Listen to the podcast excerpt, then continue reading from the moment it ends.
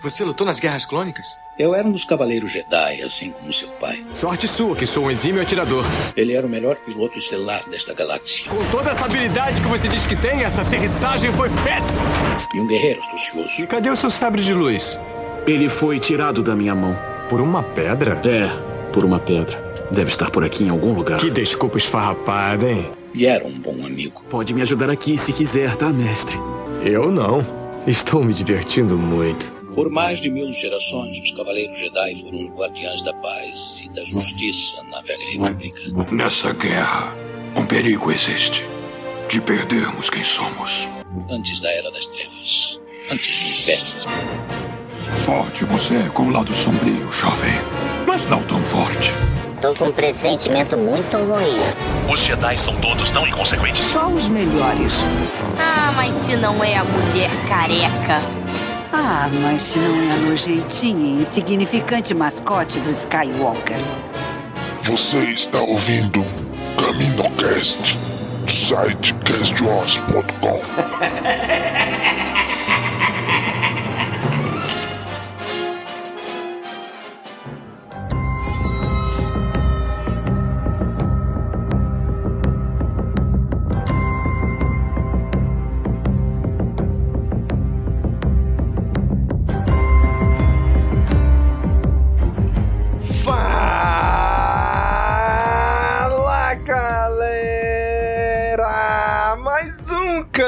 Caminocast começando. Aqui é Domingos e hoje estamos reunidos para falar da melhor temporada de The Mandalorian. E tá aqui para concordar comigo hoje o Daniel. E aí, Daniel? Eu concordo, é a melhor temporada do Mandalorian do ano de 2023. Porque vamos falar hoje da pior temporada de Mandalorian. O que não quer dizer muita coisa. Que a pior temporada de Mandalorian ainda tá no nível de um Boba Fett. Não, pata puta não. Não. Que isso? Que Talvez isso? não de execução, mas de roteiro acho que tá ali na- quase na mesma linha. Não foge muito, não. Já pode derrubar o Daniel já? Pode, não. Tá. Nossa senhora. E tá aqui comigo para também concordar comigo o Dan. E aí, Dan? E aí, Domingos? Vou repetir o que eu falei no, no, no- episódio do. no último episódio da, da nossa live, tá? Foi uma temporada Lulu Santos. Não quer dizer que foi ruim, também não foi tão bom assim. Não chega nem aos pés de Boba Fett, pelo amor de Deus. Toca o tema da malhação.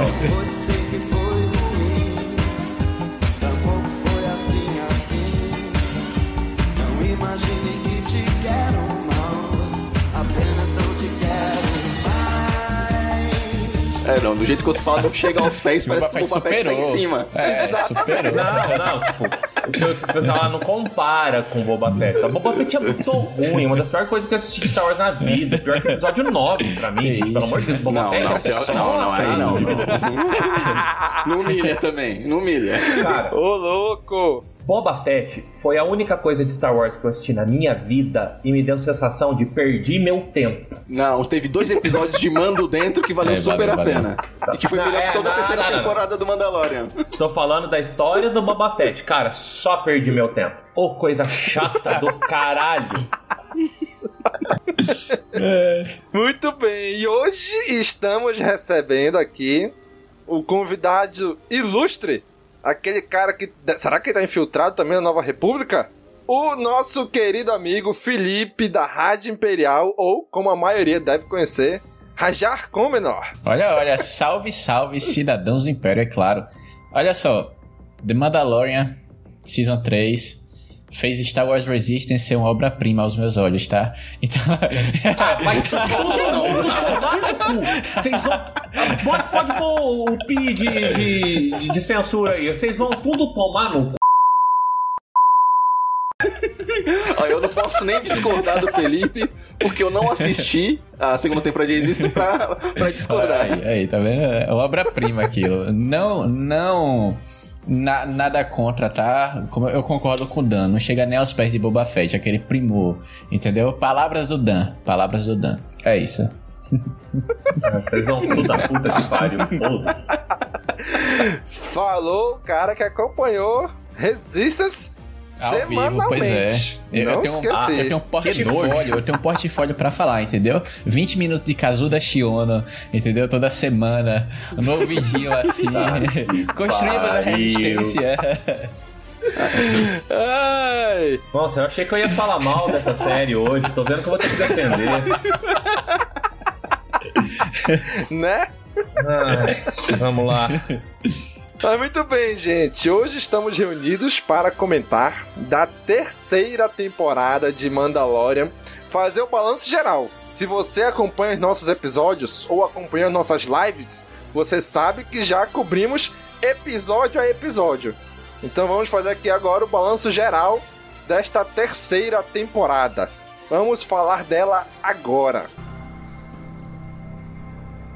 Eu juro em meu nome e em nome de meus ancestrais. Eu juro em meu nome e em nome de meus ancestrais que eu devo trilhar o caminho de Mandalor. Que eu devo trilhar o caminho de Mandalor. E as palavras da doutrina serão forjadas para sempre em meu coração. E as palavras da doutrina serão forjadas para sempre em meu coração.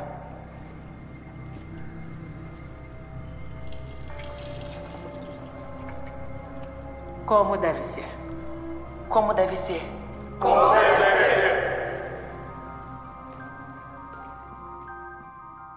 Terceira temporada de The Mandalorian. Eu lembro que The Mandalorian, quando estreou, foi aquele alvoroço.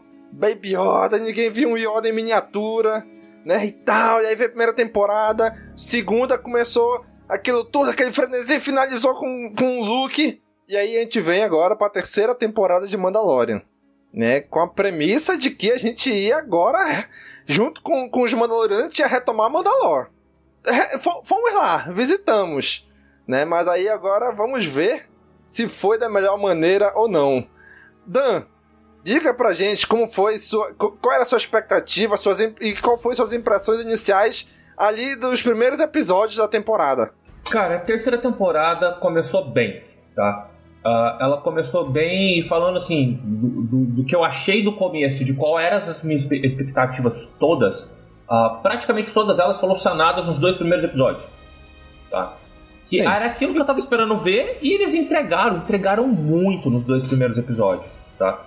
Falando de entrega no quesito história, tá? Não de qualidade, assim. Uh, eles entregaram uma quantidade absurda de informação no começo o que eu acho também que, além dos outros milhares de defeitos que provavelmente a gente vai falar durante o episódio, é, ajudou bastante essa sensação de meh que deu do meio pro fim, sabe? Ou a partir do terceiro, quarto episódio pro fim. Porque a gente começou muito impactado. E Mandalorian geralmente não é assim. Mandalorian começa muito frio e termina muito quente. E essa terceira temporada inverteu. Começou muito quente e terminou bem morninho, assim, sabe? Sim. Também tive essa sensação. E tu, Daniel? Então, particularmente, eu não consigo falar. Ah, teve esse episódio foi ruim e tudo. Ela foi uma temporada com. Todos os episódios são bons, mas no conjunto, não. Faltou aquela liga que teve nas outras temporadas. É. Que aquela conexão entre um episódio e outro parecia que foi muitas histórias isoladas. Histórias boas mas que não acrescentava muito no plot final.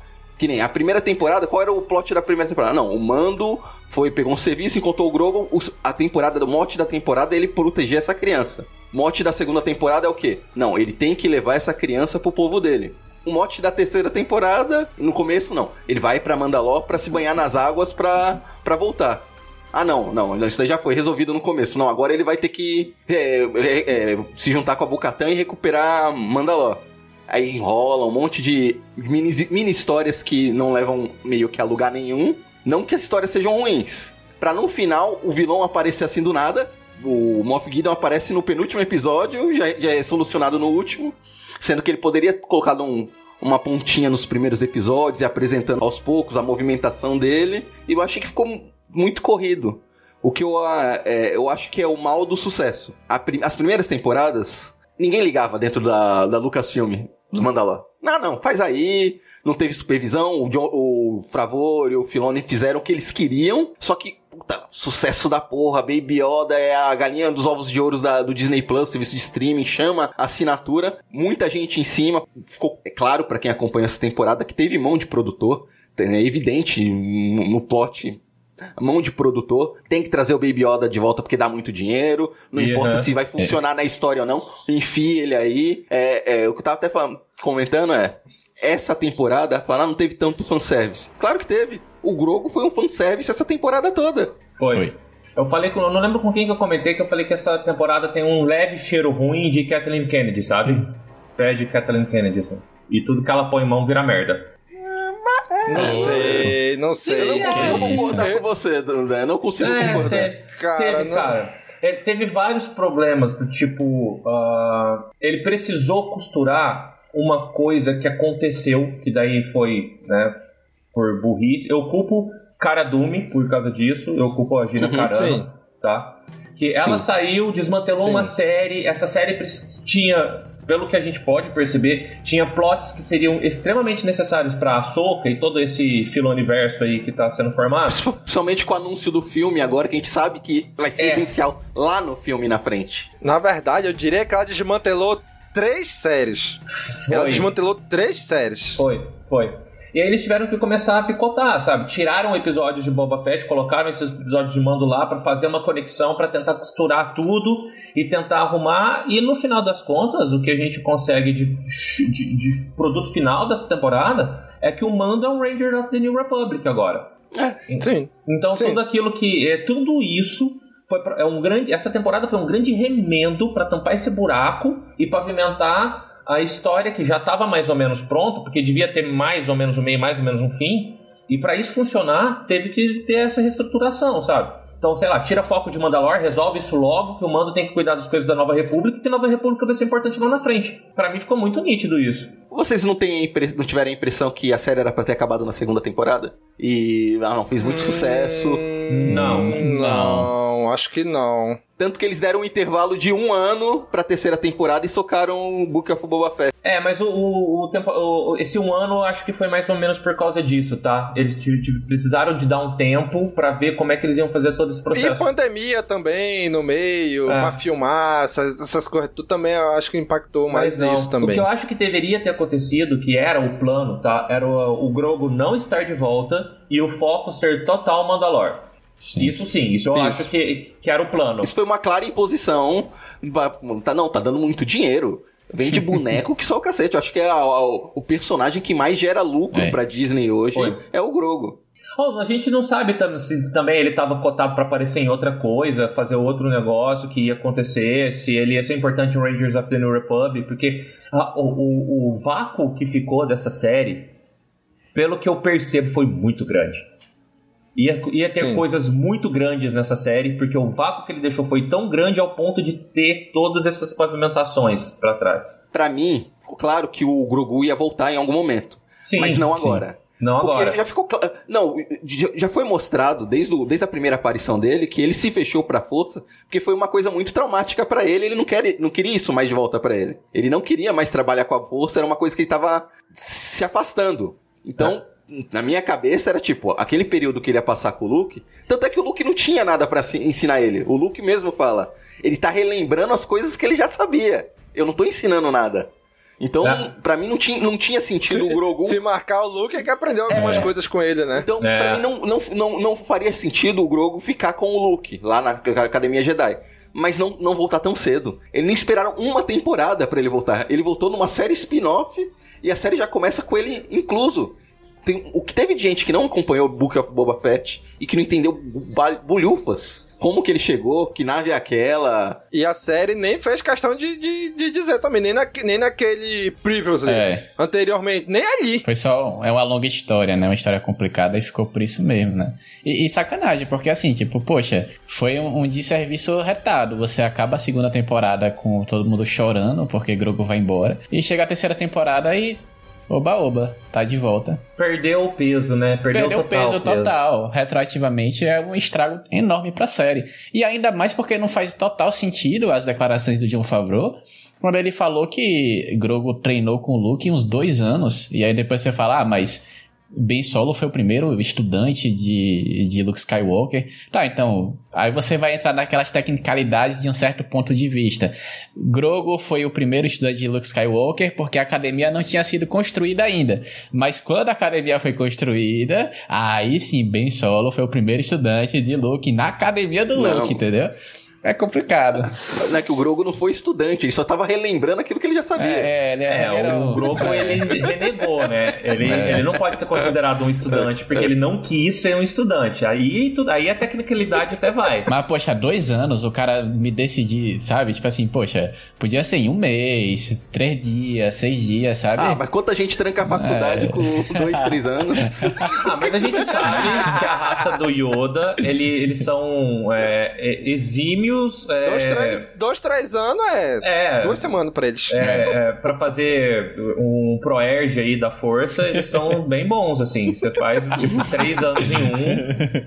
Tu- todo esse rolo, né? Assim, a gente tá conjecturando, né? Baseado no que a gente viu, né? Mas o que dá a entender é que realmente essa saída da Gina Carano da série, pela relezeira que ela falou, cara, impactou demais em todo o planejamento que tinha sido feito, Sim. né? Pra, to pra várias séries, né? Então, como eu falei, até agora ela já, ela já embaralhou três séries. E É. contando que pode ser que a gente, quando assistir a Soca, a gente olha, porra, aqui também foi impactado. Então, Ou seja, cara. a gente vai assistir, sei lá, Skeleton Crew. Porra, aqui foi impactado. A gente Skeleton Crew consiga foi, perceber tá? algumas coisas. É. Foi porque você pode perceber que teve um. A Skeleton Crew era pra ser agora no meio do ano e a Soca era pra ser no final do ano. Eles trocaram, inverteram porque eles estão mexendo em Skeleton Crew. Tenho certeza que eles estão enfiando coisa lá. É, pra começar, as primeiras co- os primeiros boatos falavam que esse negócio ia se passar na época da High Republic, né? Mas daí falaram que Ah, era mas eu acho confusão que é- contra a é, série. eu acho que é confusão enfim. contra a série confusão. animada. É, mas daí É. tudo bem. Mas ia ser agora no meio do ano. Tá pra lá porque eles estão mexendo. Só espero que com esse tempo a mais que eles tenham, o negócio saia um pouco mais bem remendado. Sabe, o remendo saia mais lisinho, tá? Eu só Sim. É, retroativamente falando, tá, olhando pra trás e vendo a terceira temporada, eu até que eu fico mais aliviado que eles fizeram esse rebuliço agora do que na série da Soca. Porque Sim. daí eu ia ficar. Aí ia me perder pra caralho se, mexer, se, se essa série ficar uma merda. É, então, mas a série da Soca, o que dá mais tranquilidade é que, tipo, o Dave Filoni está escrevendo todos os episódios. É. É, todos É. os episódios estão na mão dele. E ninguém entende melhor de Ahsoka do que ele. Os personagens de Rebels, ninguém entende melhor do que ele. Então, eu tô tranquilo com, essa, com a parte de roteiro. Mas eu acho que mesmo assim, ele, eu acho que ele fazia, tipo, o guia geral da temporada. Ó, Mandalorian, essa temporada vai fazer isso, tem que fazer isso e chegar ali. Eu acho que ele fazia isso. N- Não sei se pra toda, eu acredito que ele fazia isso pra toda a série live action.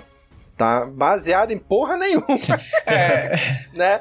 Mas assim, como, como ele é diretor criativo, não sei das quantas, então eu penso que ele fazia isso. né? Ele podia não chegar e roteirizar todos os episódios. Ó, mas esse episódio aqui tem que acontecer isso, naquele isso, naquele isso, naquele isso. Como vai acontecer agora é com vocês? Então, uma, uma coisa importante que a gente tem que comentar também dessa terceira temporada é que provavelmente o Dave Filoni não acompanhou de perto, muito de perto essa temporada, que ele tava com a Soca. Tanto é, que, o, como produtor, tá o. Eu não consigo falar o nome do cara, o Fuyumi Futi. Famuyiwa. É o Rick É, É, eu não É. consigo falar o nome dele. Famuyiwa. É, então. Ele que tá sendo creditado como, como produtor, então provavelmente o Filoni ficou bem afastado dessa temporada. O que pode explicar um pouco esse É rebuliço, é. esse buliço, essa, essa, essas coisas que ficaram um pouco mal encaixadas. Mas se bem que eu acho que isso até ecoa em todo um panorama tipo Star Wars mesmo, porque, por exemplo, é, Dave Filoni foi quem propôs Star Wars Resistance. A gente brinca, mas tá lá o nome dele. Tá lá o nome de Dave Filoni também pra The Bad Batch, por exemplo. E a gente nota que não é nada comparável à qualidade de The Clone Wars ou de Rebels, por exemplo. Então, assim, eu acho que você ter o nome associado, você ter aquele, aquele kickstart, né? Aquele jumpstart pra, pra, pra alavancar a obra, é só aquilo, mas o resto o cara tá longe das ideias, sabe? Então, mas pelo que a gente viu, até nos documentários sobre bastidores, tudo, que pelo menos nas duas primeiras temporadas ele estava bem envolvido. Sim, sim. Que nem a Soca tá pra ser lançado agora. Provavelmente durante as gravações do, do Mandalorian, ele não podia estar lá porque ele estava preocupado com, Com os roteiros, é. pré-produção com a Soca. Ele não pôde tá lá acompanhando passo a passo isso. Ele estava bem distante. Tanto é que acreditaram. Acreditaram Fui o menino lá, não sei o que, como produtor.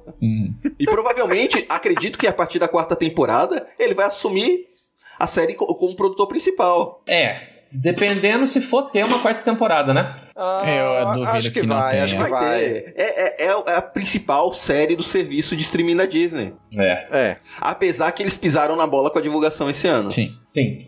Eles estão guardando muito uma coisa antes de soltar a outra, sabe? A gente não vai ver tra trailer de Skeleton Crew antes de a Ahsoka ir pro ar. Sabe? Não, Eles estão guardando muitas coisas. Cara, é, é, é uma complicação, né? Voltando aquele negócio da Gina Carano, porque eles tiveram que remanejar episódios, reescrever histórias, e eu não sei, eu acho que não, né? Mas eu não sei também se teve algum, algum impacto o fato do Pedro Pascal tá lá em Last of Us, né? Porque esse- essa foi a primeira temporada que em nenhum momento, em nenhum momento apareceu a cara dele, né? Porque ele não tava aí. Não, ele É. tava em dois episódios. Eu acho que é mais do que ele tava na primeira temporada. É, ele. Eu, eu ouvi dizer, não, porque não, assim. essa temporada, essa terceira. Sim, a- até em entrevista. Ele tava em que episódio que ele Não apareceu? sei, mas ele tava. Ah, não, não foi divulgado que na terceira temporada ele gravou dois episódios. Esse aí foi, foi Agora, se noticiado. esses episódios foram ao ar, né? aí já é Ah, outra minha coisa. Porque, É que nem assim, na né? primeira temporada, a série já estava gravando, já estava em produção, tudo, quando anunciaram a contratação dele. É. Então ele nem pôs o pé no estúdio. Ele só pôs lá pra gravar aquela ceninha que tirou o capacete e gravar a voz. Qual é aquela, como é que é? Como é que é aquele ditado? Não tem corpo, não tem, não tem crime, sei lá. Como é que é. Daniel? Tu que manja aí, Vocês seus que Paranauê. quê? de, de homicídio, assassinato, ocultação de cadáver. Não, não apareceu a cara do, do Pedro Pascal, não tava Não lá. tava lá, é. Pra mim ele não, para mim ele não meteu nenhum pé lá. Tanto é que nessa temporada acreditaram lá, né, o, o brasileiro dois Capuzinho. dublagens. É. Sim. Não, mas, mas assim, eu acho que isso vem de uma. Assim, de verdade, Pedro Pascal não precisa estar no set. A verdade é essa. Eu acho que se você escolher a história direitinho a ser contada, Pedro Pascal tá, tá passando longe do set. E assim, os, os artistas sendo creditados, eles são mais uma, uma movimentação, né? Do corpo de dublê, da galera que faz dublê e tal, pra ficar à frente de certas obras, porque os nomes deles sempre ficam escondidinhos, né? Lá, quando na verdade a galera tá fazendo a maior parte do trabalho. Então foi uma luta, assim, realmente, assim, The Mandalorian foi uma das primeiras obras, se não a primeira, a fazer isso, né? A ser pioneiro nesse negócio aí. Sim. Então, assim, mas de qualquer forma, assim, tipo, eu, eu assim, eu não vou mentir, eu senti, assim, eu, eu falo que não precisava, mas eu senti falta um pouquinho, porque meio que virou tradição de The Mandalorian, sabe? Virou tradição de The Mandalorian você ter um Pedro Pascal desmascarado toda a temporada, entende? Pra você mostrar, tipo, o rosto do ator por trás do capacete. Só fazer cara- aquela média. Olha, eu tô aqui, hein? É, então. Eu não gravei meus áudios pelo WhatsApp, não. Vocês estão reclamando da, da falta do Pedro Pascal. A, a- a série teve um- uma temporada com a falta do protagonista. O Mando ficou em segundo plano. É. Pedro Pascal não é precisava pra fazer nada, sabe? Cara, era isso que eu ia perguntar. Vocês acham que essa temporada o Mando perdeu o protagonismo da série dele? E, se, e, e por ser a Bocatan ali, uma outra Mandaloriana, vai, é, podia ser por, por conta do nome da série? O que, que vocês acham? Vamos lá, Dan, tu que puxou esse, esse daí. É, cara, então, perdeu, perdeu um pouco o protagonismo sim. Ahn, não foi não foi uma surpresa pra mim, tá? Porque no momento que Bocatan apareceu nessa série, eu falei, ah, tá. Apareceu mais uma filha do Filone, então essa menina vai ter um, vai ter um destaque a partir de agora. Sabia, tá? Sabia. Tanto que minha previsão de futuro é que essas séries elas se bifurquem e virem duas séries separadas, tá? Bocatan tomando conta de Mandalore e o Jin fazendo o papel que a Cara Dune ia fazer no Rangers of the New Republic. Pra mim é isso, eu até gostaria que fosse assim, tá? Mas sim, cara. também. Pra, pra essa temporada ele perdeu. Ele perdeu bastante. É, Todos os personagens ali ficaram meio que disputando um pouco de tempo de tela, um pouco de protagonismo, tá? E, e quando isso acontece, se não é feito bem feito, como por exemplo, eu sempre cito Vingadores, os últimos dois Vingadores, que é um exemplo perfeito de como você dá um pouco de tempo de tela para cada um dos personagens e nenhum se sobressair, tá? Aqui não foi legal. Aqui o Jim perdeu o protagonismo, a Bocatan ela tentou ser a protagonista, mas não conseguiu porque eles ainda estavam forçando o, o mando e o Grogo só perdido, sabe? Se for juntar as três coisas assim, o Grogo só sobrou a temporada inteira. Então, foi foi assim, uh, consequências desse desse rolo que eles tiveram que fazer na minha visão, tá? Mas sim, totalmente totalmente perdido o protagonismo. E aí, e aí, Felipe, o que, é que tu achou? É, bom, eu, é, eu eu concordo demais, mas engraçado que eu suspeitava que isso ia acontecer também, porque é, Star Wars parece que tá vindo de uma onda que não sabe que nome dá pra sua série. Então, Book of Boba Fett, você tem Boba Fett sendo roubado de sua série, vem o Mando. Aí vem The Bad Batch, que tem seus episódios roubados pela Harry e pelo Chopper. Você tem Andor, que a série é o nascimento da rebelião com a Mon Mothma, e você acompanha isso. E você tem The Mandalorian, que não foi diferente, o Mando perdeu o protagonismo. E assim, eu acho que realmente, assim, eu, eu não, não concordo em nada quando a galera fala, ah, porque The Mandalorian é pronome nome neutro, né, e tal, pode acontecer muitas coisas. Não, todo mundo sempre falou que The Mandalorian era o Din Djarin, na sinopse da série, no marketing da série, em tudo como foi falado. Então, nas duas temporadas, nas duas temporadas da série anteriores. O problema, o problema foi realmente eles não souberam tratar como o Dan tava falando, essa essa galera assim, esse foco, não conseguiram tratar tipo assim, poxa, é, bora botar o Grogo aqui, bora trazer o Grogo que isso já foi errado. Então o protagonismo já ficou dividido também, porque a gente tentou inserir cenas engraçadinhas com o Grogo, né? Porque é fofinho, porque dá mercado, porque todo mundo gosta e não sei o que, papapá. Mas aí você também, pô, você. Tipo assim, a jornada do, do Din Djarin, é, não ironicamente, ela deveria ter durado pelo menos a temporada toda. Porque imagina, só nos dois primeiros episódios você já resolveu a treta toda. Mando já se banhou nas águas vivas, já é, foi de volta pro clã, ele já é aceito de novo, tá ligado? Tipo assim, ele já resolveu todos os confrontos, os conflitos, e ele já. já a gente já visitou Mandalore, e agora a treta já é outra, porque na verdade a gente pensava que era, era reunindo os clãs mandalorianos, mas na verdade era uma treta, e enviou a Bocatan no meio, que todo mundo pensava que tinha treta com a armeira e por aí vai. Então assim, tipo, poxa é, o, o fato de ele ter perdido o protagonismo, isso reflete uma história muito mal escrita e muito mal detalhada nessa temporada, que você fica tipo, poxa, se eles tivessem. Assim, e, e é engraçado, porque ao mesmo tempo, tem coisas que não dá para arrastar. Então, assim, o que é que mais a gente colocaria nessa temporada do Mando pra não ser 10 episódios ele pisando em Mandalore, saca? Então, assim, é. O Jack Black, é, pô. Então, então, é, é esse. Mas não é, o que não é um episódio ruim. Não é um mas episódio ele fica ruim, meio solto, né? É. ele fica meio solto no restante da Fica temporada. meio solto, Exato. porque é 50 minutos pra você, sabe aquela side quest? Tipo assim, ah, volte até 20 passos atrás pra você pegar uma chave pra essa porta. Foi a- é o episódio do Jack Black. Porque foi basicamente isso, eu te, te libero pra você visitar os Mandalorianos que já estão no meu planeta, porque aparentemente a nave não conseguia pousar ou eles não conseguiam se comunicar, né? Porque comunicadores em Star Wars são muito caros aparentemente, né? Então assim, a banda larga, a banda larga parece que é cu- custa muito, né? É isso. Mas assim, eu, eu realmente acho assim que isso é um reflexo muito maroto assim de uma de uma temporada que foi feita assim, ou no chinelo, ou foi feita às pressas, ou aconteceu alguma coisa ali porque não é possível que alguém disse, poxa, isso aqui é The Mandalorian, sabe? Eu não sei se eles estão tentando vender a ideia de, de um universo compartilhado, onde você só tem o nome da série pra atrair público e o resto é história que se conta e vai se montando e personagens aleatórios que vão aparecendo. E daqui a pouco a quarta temporada de The Mandalorian chega se tiver e não tem nem mando no episódio, se pá, sabe? Então, não sei. É, me soa muito estranho. É, é, a impressão que dá é que. Não, vamos tentar passar. Eles ficaram no meio do, do muro. Eles não É. passaram protagonismo pra Bocatan e nem mantiveram com o comando. Comando. Aí eles tentaram fazer um co-protagonismo que não funcionou muito bem. Não. Porque você não sabe se ele tá querendo contar a história da Bocatan, mas eles quem resolve as. No final, quem acabou resolvendo foi o Jim. Foi. Com o Grogu. Então eles ficaram naquele meio do caminho, não sabiam o que queria, se era pra lá ou pra cá. Aí ficou essa temporada meio desconjuntada.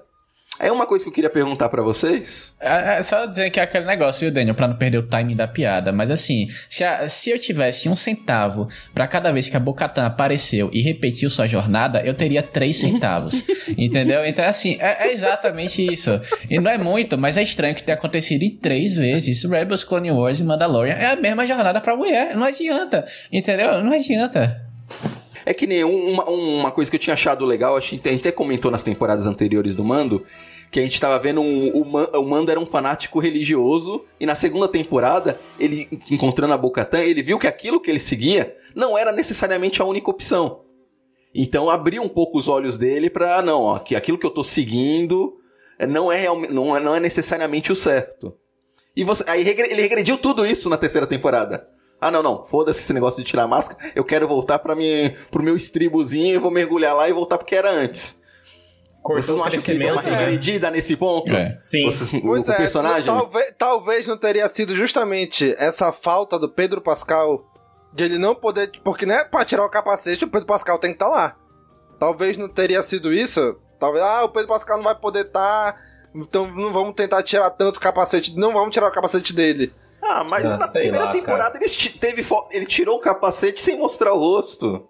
Eles fizeram umas jogadinhas na primeira temporada. É, que foram bem legais. Existem formas ah, de fazer isso. Existe, mas tu acha que vai ficar legal? O cara vai tirar o capacete. A gente já viu a cara dele. Até ali, na primeira. A gente não tinha visto a cara dele em nenhum momento. Ah, tem CG, A gente só Domingos. viu no último episódio. Bota um CGzão. É, ah, bota um CGzão, deepfake. Se o roteiro tivesse sido bem escrito é. e os caras falassem, não, ele precisa fazer isso porque é a jornada do herói, a gente quer esse roteiro aqui, porque é o crescimento dele, eles faziam uma, uma cena de dois, dois segundos dele com o CG. É, então, a impressão que eu tive é que, tipo, a gente tava vendo o personagem que tava evoluindo na primeira, na segunda temporada, e voltou pra estaca zero. Ele voltou a ser o é. mando quadradão que segue a risca e, é, e foda-se o resto. parece uma, uma reviravolta que eles quiseram fazer, porque foi meio tipo assim, ah não foi o Mando que aprendeu com a Bocatan, foi a Bocatan que aprendeu com o Mando, sabe? Foi tipo assim, tentaram dar essa jogada, tipo assim, ah, porque a, a, a Bocatan percebeu que a galera extremista não é a Al-Qaeda da galáxia, tá ligado? Tipo isso. Então. Então, a Bocatan aprendeu com o Mando, mas o Mando desaprendeu o que ele tinha aprendido com a Bocatan. É, exato, exato. Foi tipo assim, jogaram no 880 já trazendo essa ideia do mando que aprendeu com a Bocatan, Bocatan com o mando e tudo. Eu quero trazer uma personagem que tá aí desde o início da série, né? Que, que é a Armeira. Né? Pra mim, eu sempre tive a visão da Armeira como ela sendo. Chifruda. A ah, figura religiosa. Né? perdão, perdão. a figura religiosa de, de, desse, de todo esse clã, de toda essa galera dos Mandalorianos. Vocês acham que foi muito migué aquilo que ela, que ela meteu? Não, gente, é, ninguém pode tirar é, é, é como deve ser. e ninguém tira o capacete pra porra nenhuma. Tem que tomar água, dá um jeito de você. Mas a boca tam pode. Provavelmente já tem bafo e fala pra tomar, usar máscara ou capacete pra não ter que conversar com ninguém. Cara, Adepta do Covid. Eu, eu acho que foi uma jogada política gigantesca da Armeira, esse Miguel que ela mandou, né? Não, a Bocatan pode porque ela transita entre dois mundos. Não, não cara, não, não, não, não. não, eu, já, eu vi, já fiz vários fanfics na minha cabeça naquela cena. Não, não. tira o capacete. Agora tira o resto Ai, da armadura cara, e vem cá. Daniel, puta merda. Daniel, Daniel, pera aí. Eu não esperava menos. Ainda bem que eu não comi ainda, fala, velho. Fala a verdade. Tinha um, é, eles tinham, é, a Bocatan e a Armeira tinham uma química muito melhor do que a Bocatan com, com o Mando. Na verdade, todo mundo Sim. tinha uma química melhor do que qualquer um com mando, porque pense no mando ruim, viu, essa temporada. É isso. A, a pé, aquele dragãozinho que apareceu, aquele bichinho, tinha mais química com a armeira do que o mando, sabe? É isso. Gente, mas, mas sério, que Miguel foi aquele da armeira? Não, não, é, ela foi o único personagem que realmente teve um crescimento. Eu vi assim, tá? Eu vi realmente um, um, uma evolução de personagem nela, porque eu vi o entendimento na cabeça dela de que tá, uh, pode ser que o credo deles não seja realmente assim o único, absoluto e onipotente e onipresente. Mas ela entendeu que para poder unir todos os Mandalorianos teria que ter essa convivência, tá? Eu então acho que é uma questão de sobrevivência. Foi muito questão de sobrevivência, mas ela teve esse entendimento, sabe? Ela teve essa abertura, porque antes a, a armeira da primeira temporada nunca teria. Ela só ia falar, sai daqui. sabe? Some A, da minha a, frente. a rameira do Boba Fett não teria esse mesmo entendimento. É. Sim, sim. Então eu, eu vejo muito isso, sabe? Eu vejo essa evolução nela de. Não, beleza. Tem esse povo aqui, tem esse povo aqui. Pra falar a verdade, ninguém tá errado. A gente precisa de todo mundo pra poder sobreviver. Então, quer saber? Vou pegar essa aqui que acabou de chegar, acabou de se banhar. Vou fazer esse joguinho político aqui e amarrar todo mundo, sabe? Mas. E acabou de me falar que viu o mitossauro. É, assim. se ela acreditou ou não, cara, irrelevante. O que, o que importa é que ela acredita que a Bocatã acredita. Tá? Sério, é isso. não, ela ter acreditado é, para mim, a única explicação para terem colocado o mitossauro nessa temporada, que é foi a arma de Chekhov que não foi utilizada. Foi utilizada pro credo da Bocatã, né? Pra, pro chamado da Bocatã. Cara, quando, quando eu vi o mitossauro na, no segundo episódio, eu falei, caraca, agora sim é o mitossauro. Sim. Nem que seja no final, assim como foi em Boba Fett, que mostra o Rancor lá no Verdade. início. No último episódio, lá vem ele montado no Rancor, destruindo tudo. Falei, caralho, alguém vai montar a porra desse mitossauro. Ou é, a, ou é a Armeira, ou é a Bocatã, ou é o Jin, ou é o Grogu, mas alguém vai montar a porra desse mitossauro. Esqueceram o mitossauro. Eu fiquei chateado, porque assim, eu gravei um vídeo todo da minha teoria, porque o mitossauro não sei o que e tal. Aí chegou no episódio eu falei, ah, ok, deletei o vídeo, já tá aqui guardado, sabe? Tipo assim, tá no. tá, tá no fundo do fundo aqui, tipo assim, e eu explicando por que fazia sentido, não sei o que, tal, tal. Não fez porra nenhuma, fez bosta nenhuma, entendeu? Fez, foi bosta nenhuma. Não, é uma coisa que vai ter que voltar numa futura temporada, nem que seja todo, de- dessa série Não, com nova. certeza. Porque com, com a, a falta do sabre negro que foi destruído, eu acho que o símbolo do, do Mandalor agora, o líder da tribo, eu acho que vai ser através do mitossauro. Eu acho que ele vai ter um papel importante quando tiver uma di- dissidência lá dentro novamente. Porque embora eles estejam convivendo em paz, em harmo- harmonia, né? Como foi mostrado no final, eu acho que ainda vai ter muita treta na convivência deles lá. Eles só pararam com a treta na hora da briga com, com os imperiais, né? Porque até então, ali, ali naquele barco doido ali, eles estavam brigando também. Então, mas no finalzinho, na hora do batismo, tu vê gente com capacete, gente sem. Tá meio mescladinho ali, Sim. o pessoal tá meio de boa. Mas, tipo, hum, as coisas não se resolvem assim de uma hora pra outra. Então, o mitossauro, ele é o Rangers of the New Republic, né? Então, assim, ora, por que não? né? Por que não?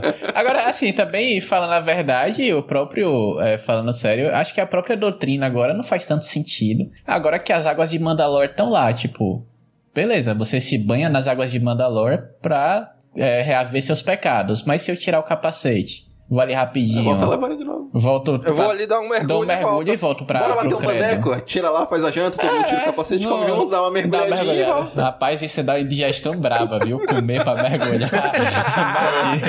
Dois mortos da piscina de Mandalor. Que foi indigestão. e com capacete ainda, vai. Agora uma coisa que. Uma coisa é, agora de nerd chato. Ei, ei, então vamos lá. E aí vamos lá, vai, é, no vai. E aí vamos lá, vai. Ah, pronto. Começou. Começou. Quando eles chegaram em Mandalor, tinha aqueles pessoal, aqueles mandalorianos no barquinho que ficaram na- é, no planeta desde sempre, desde o bom- dos bombardeios. Uhum. Beleza? Eles tinham várias. Deu a entender que eles tinham algumas bases espalhadas, estavam fazendo algumas plantações, estavam tocando a vida ali. Eles não viram nenhuma movimentação do porra do Gideon montando uma base gigantesca lá no planeta? É. Não, é. É, né, cara? É, o que os olhos não veem, o coração não tá sente, certo. sabe? Não. Foi isso. Como a gente vê um monte de planeta em Star Wars, né? E os planetas, tudo é um bioma só, então parece que é tudo pequeno, É, né? Tem isso. Mas caralho, é um planeta, É um né? planeta. É um E os caras planeta. estavam no subsolo. Então, mas o que deu a entender no episódio é que eles estavam próximo da região da base do Moff Gideon. E eles não viram uma movimentação nenhuma. Ai, dele, Ah, com eu tanta acho que foi coisa mais que aconteceu. edição. Peraí, pô. Peraí, cara chato, Sério? mano. Pô, cara chato, velho. Chato pra caralho. Eu acho que foi mais, mais a montagem, Não, né? é, Deles é andando fato, pelo é. planeta naquele barco fantasma maluco lá. Né? Que eles chegarem em algum lugar. Ah, vocês querem ir na forja? Se identifica. Vamos dar aqui. É, é, fica meio planeta de distância. É. Né? Pronto. Porque a gente não vai lá Daniel é queria muito uma temporada de O Andarilho, entendeu? É, uma, uma temporada, galera. Tipo, Pra, pra mim, a série teria funcionado melhor se a- essa temporada fosse a jornada do Mando até Mandalor pra se banhar nas águas. E já no episódio e, da- e não, e dando, é, e dando alguns indícios da movimentação do Moff Gideon. e na próxima temporada ser focada só na retomada de Mandalor. Cara, mas o Moff Gideon sempre apareceu só nos dois últimos episódios. Em todas as temporadas foi assim. Vai lá, Danny. Não, o Dan ia falar alguma coisa. Volta ao seu ponto. Eu ia falar que eu volto naquilo de. Eles tiveram que correr por motivos externos. Essa temporada foi acelerada, sabe? Não é possível que, que, que isso esteja sendo concebido dessa forma. Eu me recuso a acreditar que isso foi concebido dessa forma. Que foi planejada assim, é, né? aham, aham. Desde o início. E, e também ela não denota um desleixo, ela denota um, um planejamento apressado pra alguma outra coisa vir à tona, sabe? Então. Até porque os porra. episódios são bons. Os episódios Pois são é. bons individualmente. Sim. Me cheira rechute, não vou mentir. É filmagem Sim. direta, assim, me cheira. Cara, é, é outra coisa que eu ia perguntar de vocês. Essa temporada teve algum episódio que foi filler? Tipo, ah, esse episódio aqui podia não ter tido, não, não, não acrescentou em nada, Todos. não influenciou. Ah. Não, o do Jack Black, tirando o comecinho e o final, todo aquele meiuca lá do Jack Black, aquela, aquela Blade Runner, eles investigando tudo, não acrescenta em nada na história. É muito É bom, da eu gostei pra caramba, mas Uhum. Se tirasse aquilo, não ia fazer diferença nenhuma.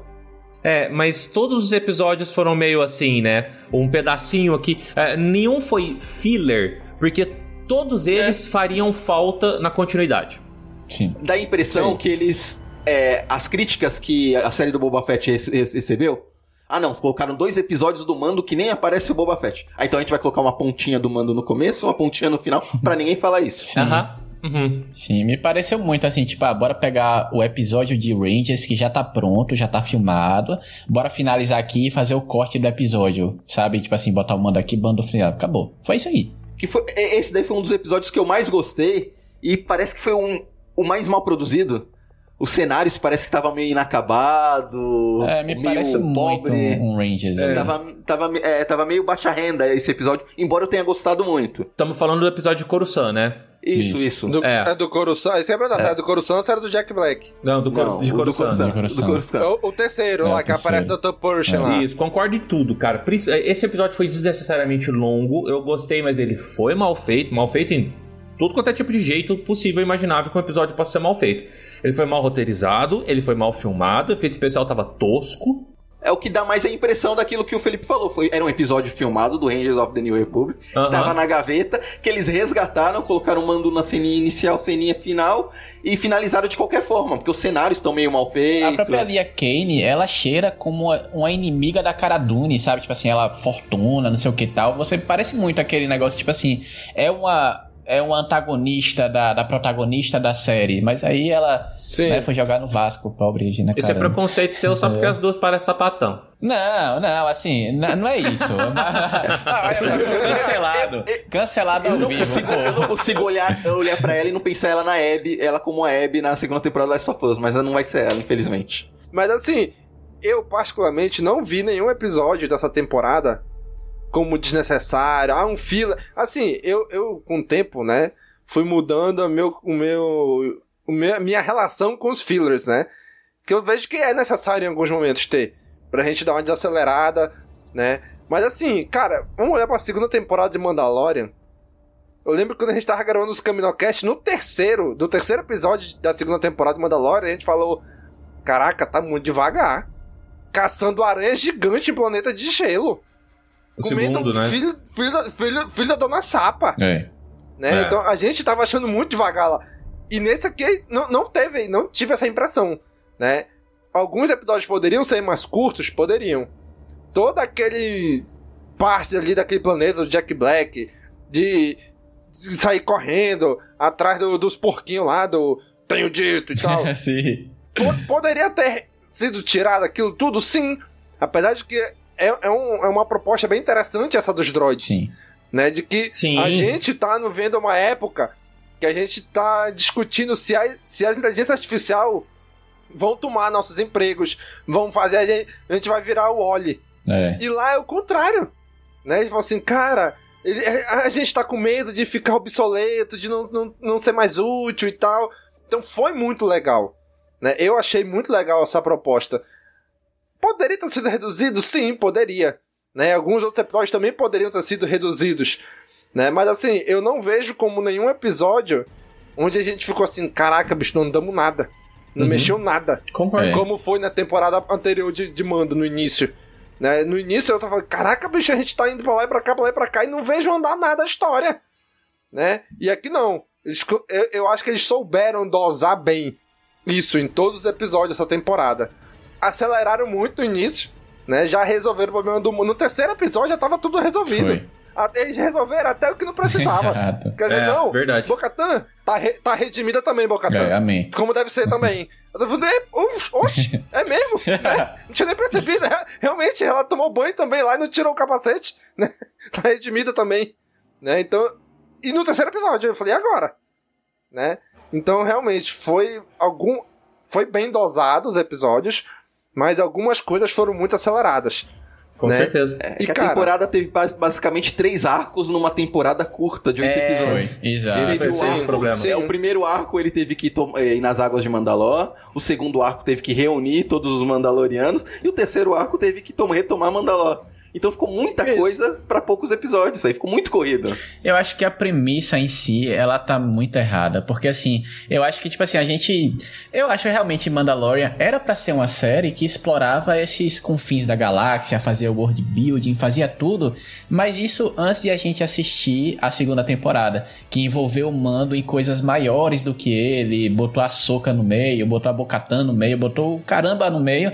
E, tipo assim, Botou o Luke, botou o Luke no o meio, Luke. sabe? Tipo assim. A gente nem esperava é, o Luke. E roubou É. a série do Boba Fett, teve aquilo. Por isso que eu falei que eu achava que eu, era a ideia deles era finalizar a série ali. Eles não, eles não se planejaram pra fazer nada além daquilo. É, então, tipo assim, ficou meio tipo assim, porque, poxa, a, a premissa da, da série The Mandalorian é, ah, ok, acompanhe as aventuras de um pistoleiro solitário através da galáxia. Era isso. Então, assim, eu acho que realmente, em uma proposta de Mandalorian original, sem o Grogu, que, né, prejudica também nessa terceira temporada, sem o Grogu, pô, é perfeito pra explorar. Mas agora que você envolveu o Mando em um world building tão conexo que eles querem porque querem explicar ciclos, porque eles querem porque querem botar a ascensão do, do Primeira Ordem com ah, os Warlords Imperiais, querem fazer referência à Nova República e papapá, papapá. Aí meio que você se quebra na série porque a proposta original da série não era ele ser um tecido conectivo ao extremo da ciclos, eu diria, sabe?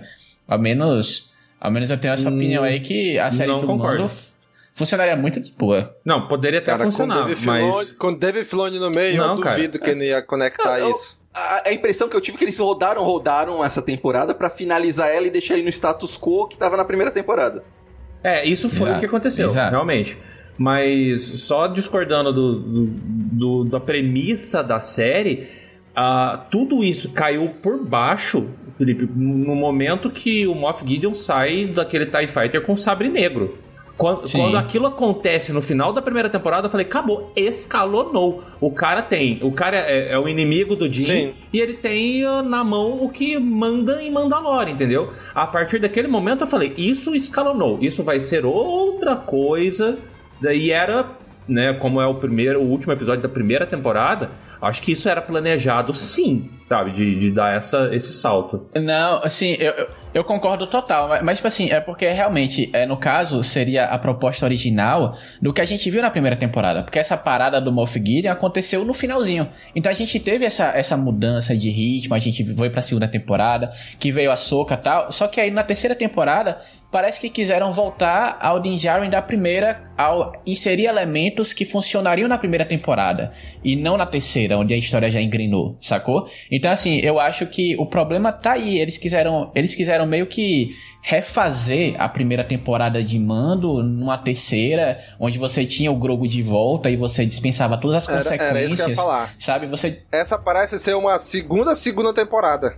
É que, é que a, a primeira temporada, eu lembro quando anunciaram, ela foi vendida pra gente como uma série procedural. Exato. Cada episódio ia ser uma aventura do mando, tudo. Só que ela fechou de uma forma, não. Esquece isso, ó, ela tem um Aham. vilão e vai ter esse plot. Aí foi a segunda temporada que eles quiseram colocar a série, que era uma coisa meio à parte do universo Star Wars. Não, Dentro. tem a Soca, colocaram né? Dentro a do, universo. trazer pro, pro grande mote. Aí essa terceira temporada ficou meio desconexa porque eles tentaram fazer uma série procedural, né? Cada episódio uma aventurinha, mas eles queriam contar uma história também e ficou meio desconjuntada. Aí eles não conseguiram nem fazer uma coisa, nem, um- nem a outra direito. É, triste. E assim, eu acho, né, que assim, eu acho muito interessante essa volta de retomar Mandalore e tudo, né? Mas é aquilo que o Dan falou no início e que eu queria trazer agora pra gente discutir, né? Vocês acham que numa eventual quarta temporada volta essa patotinha toda de Mandalor, Bocatã, os clãs, Armeira e tudo? Ou fica só o, o os dois Din agora? O Din Djarin e o Din Grogo. Vocês acham que volta essa galera de Mandalor aí? Ou fica só os dois mesmo de novo? O que, que vocês acham disso aí? Duas possibilidades. A primeira, eles realmente fizerem outra série e colocarem esse, esse plot dos Mandalorianos na série, sei lá, The, The Mandalorians, sabe? Sei lá, faz um spin-off daí e segue. Se fosse esse nome, ia ser muita sacanagem, né? Bicho? Não é? Botar um É a logo do PlayStation 5, sabe? Tipo assim, corta o 4, bota o 5 e tal, bota um S assim de caneta, sabe? Na, na papelada. É. Ou eles já chegaram, né? A segunda hipótese é: eles já chegaram num ponto que eles precisavam de deixar Mandalor pra seguir com o resto do plot, que vai ser em Ahsoka, com Traum, com tudo mais, tá? Talvez eles já tenham atingido isso. Talvez a gente veja Mandalor de novo como foco das outras séries. Sei lá, a gente pode ver o Traum voltando e o objetivo dele é retomar Mandalor. Sei lá, é, é- é fraquíssimo isso, eu acabei de inventar, mas só tô dando um exemplo do que pode ser, sabe?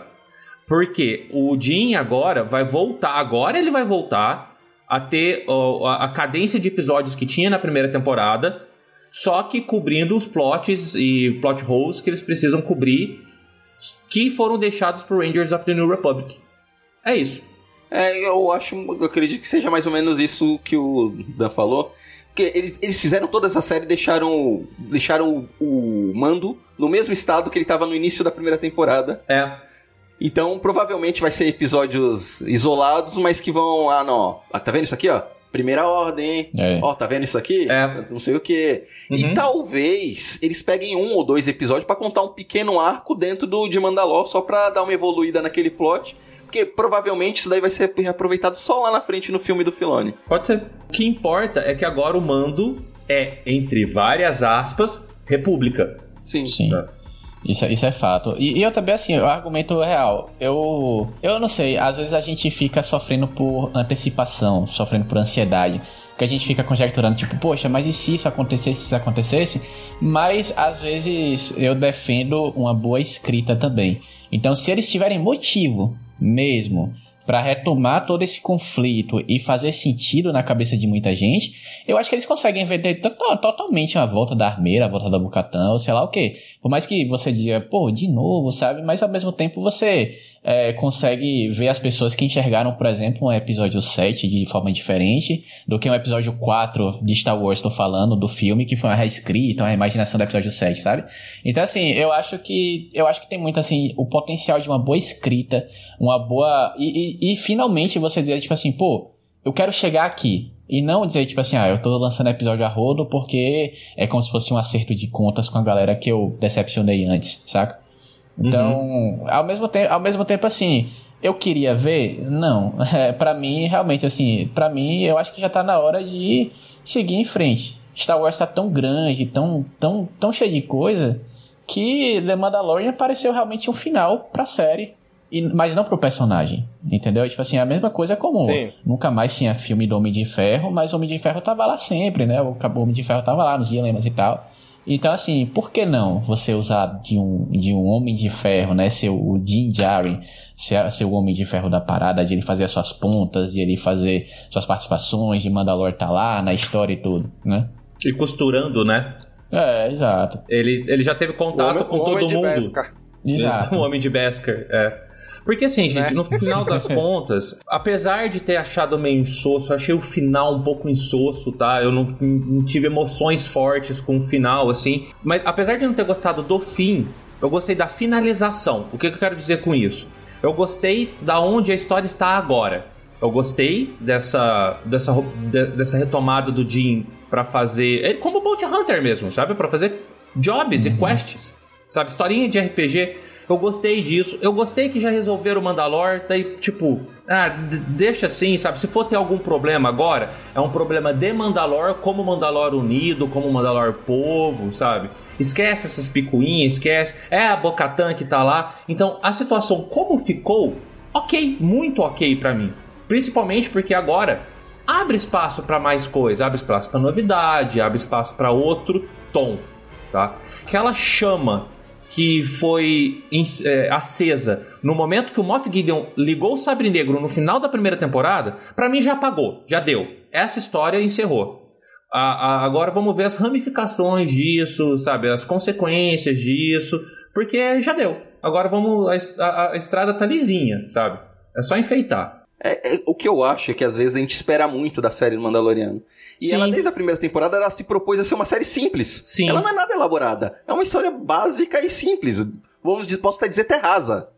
É, uma é. coisa bem simples, é, nunca mas... foi nada muito elaborado. É, mas Concordo. a segunda temporada chegou para mostrar que então, não era. Não sei, não. Entendeu? É, tipo assim, eu acho que o ponto de quebra é a segunda temporada. temporada. Concordo. Então, a segunda Exatamente. temporada é que vocês estão muito chocados com a aparição do Luke e da Soca. Tirando isso, ela foi uma temporada simples como a primeira. Ela não teve nada muito elaborado. Ah, e é, assim como a terceira. A, é. Então, mas, mas teve, a proposta. Teve Bocatan, teve Boba Fett, Fett teve a Soca. Tá, mas ela faz tudo de forma simples.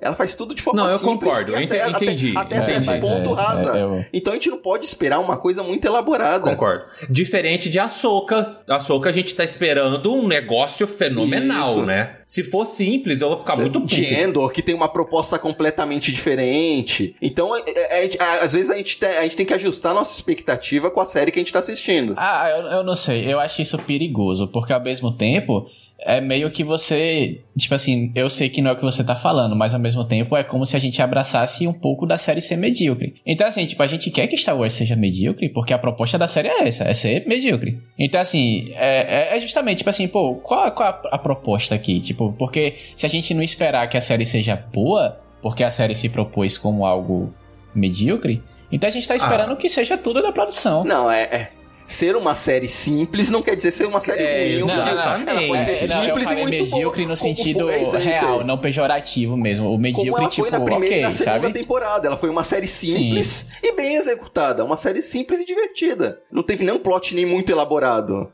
A primeira temporada não teve nada de mediana. Ela foi super boa, sabe? Os episódios super bons, tudo muito bem feito, muito bem produzido, a história amarradinha. Só que simples, simples, simples. É, tá. Sabe? O simples foi gostoso. É, é o arroz e feijão e um bifinho. Sim. O é. simples bem feito é melhor que uma coisa elaborada e mal executada. É melhor que você cagar no estrogonofe, sabe?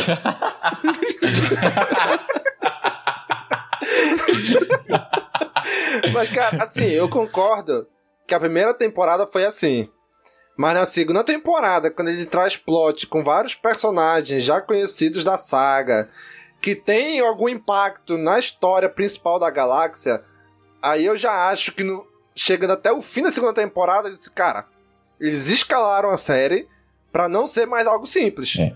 É, eles trouxeram a líder dos Mandalorianos, eles trouxeram a Jedi renegada, eles trouxeram o, o caçador de recompensas que o Vader, entre muitas aspas, respeitava, trouxe ele de volta e trouxe o, o, o grande Jedi dessa época.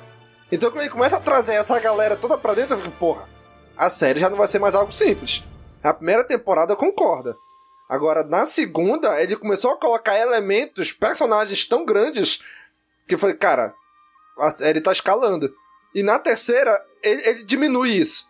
Ele, ele, ele traz personagens que a gente já tinha visto, que ele, ele traz um mitossauro no segundo episódio que eu já fiquei empolgado depois. Pff, Mitossauro voltou a dormir. Mas, Domingo, toda essa importância que a gente dá pra esses personagens é pra gente que conhece o, o todo o lore, conhece esses personagens das animações. Quem tá assistindo sua série, a Bocatan, ela foi apresentada de uma forma simples, numa história simples.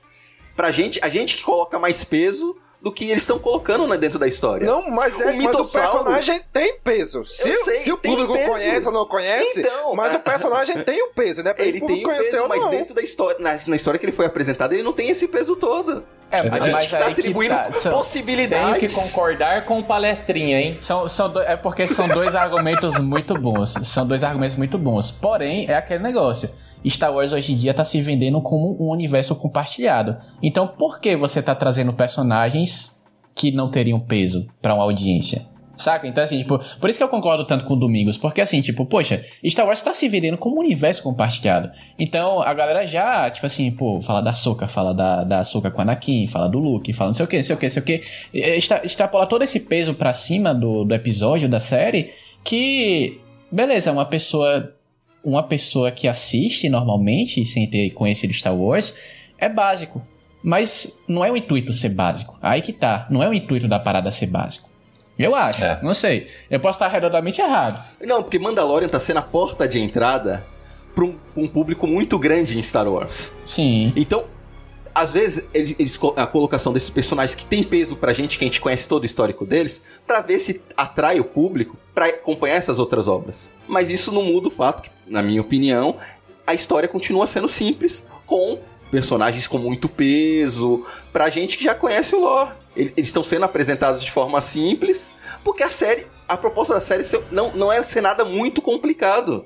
Ela tá, é uma série feita pro público médio. É porque o protagonista é um cara qualquer daquele ali. Ele é só mais um Mandaloriano ali no meio. É. Né? Ele não é um Jedi que era o filho do Vader ali. Ele não é uma ex-aprendiz do Vader. Ele não é aquela que, que governou. Ele é só mais um ele ali no meio. ninguém. É literalmente isso. Isso, ele é só mais um. Talvez essa, essa seja a impressão. E né? Porque isso que o é protagonista é, é, mais um só. Mas esse que é o charme da série. E falando de universo compartilhado, eles estão num desespero para fazer a trilogia sequel ficar é, boa, né? É, então, é, realmente. Vamos colocar os elementos aqui para justificar tudo do Palpatine lá pra frente, porque vai fazer tudo sentido. Ó, mas tá tentando ser um Clone Wars pra ajeitar episódio 2 e 3, mas é. desesperadamente. Mas a maior cagada foi trazer o Palpatine. A cagada foi essa. mas... Vamos ver. De alguma. A, a, a, gente tá vendo de alguma forma agora. É, exato. O de alguma forma tá tomando forma, tá né? Tomando tá tomando forma. Tá tomando forma. De alguma forma. Que forma? Ah, 20 produções de Star Wars. né? Então, cara, e, e, já, já que a gente entrou nesse assunto, Ixi. né? De, de ali clonagem, Palpatine. O Gideon morreu mesmo ali no fim da temporada? Não. Ou era só ou, ou, podia ser um clone? Não, pra mim já deu de Gideon, ó. Sério, pra mim já deu. Sim, não, claro que não, gente. Pra mim, ó, ah, mostrou aquele conselho das sombras lá, mostrou. Pra mim ficou claro que ficou as três dissidências do Império que estão querendo tomar o poder, né? A, a galerinha do Gideon, a galerinha do Traum e a galerinha do Hugs. Sim. Isso. Tá? Uhum. Cada um tem os três grupinhos derrubou o Gideon, qual é o próximo?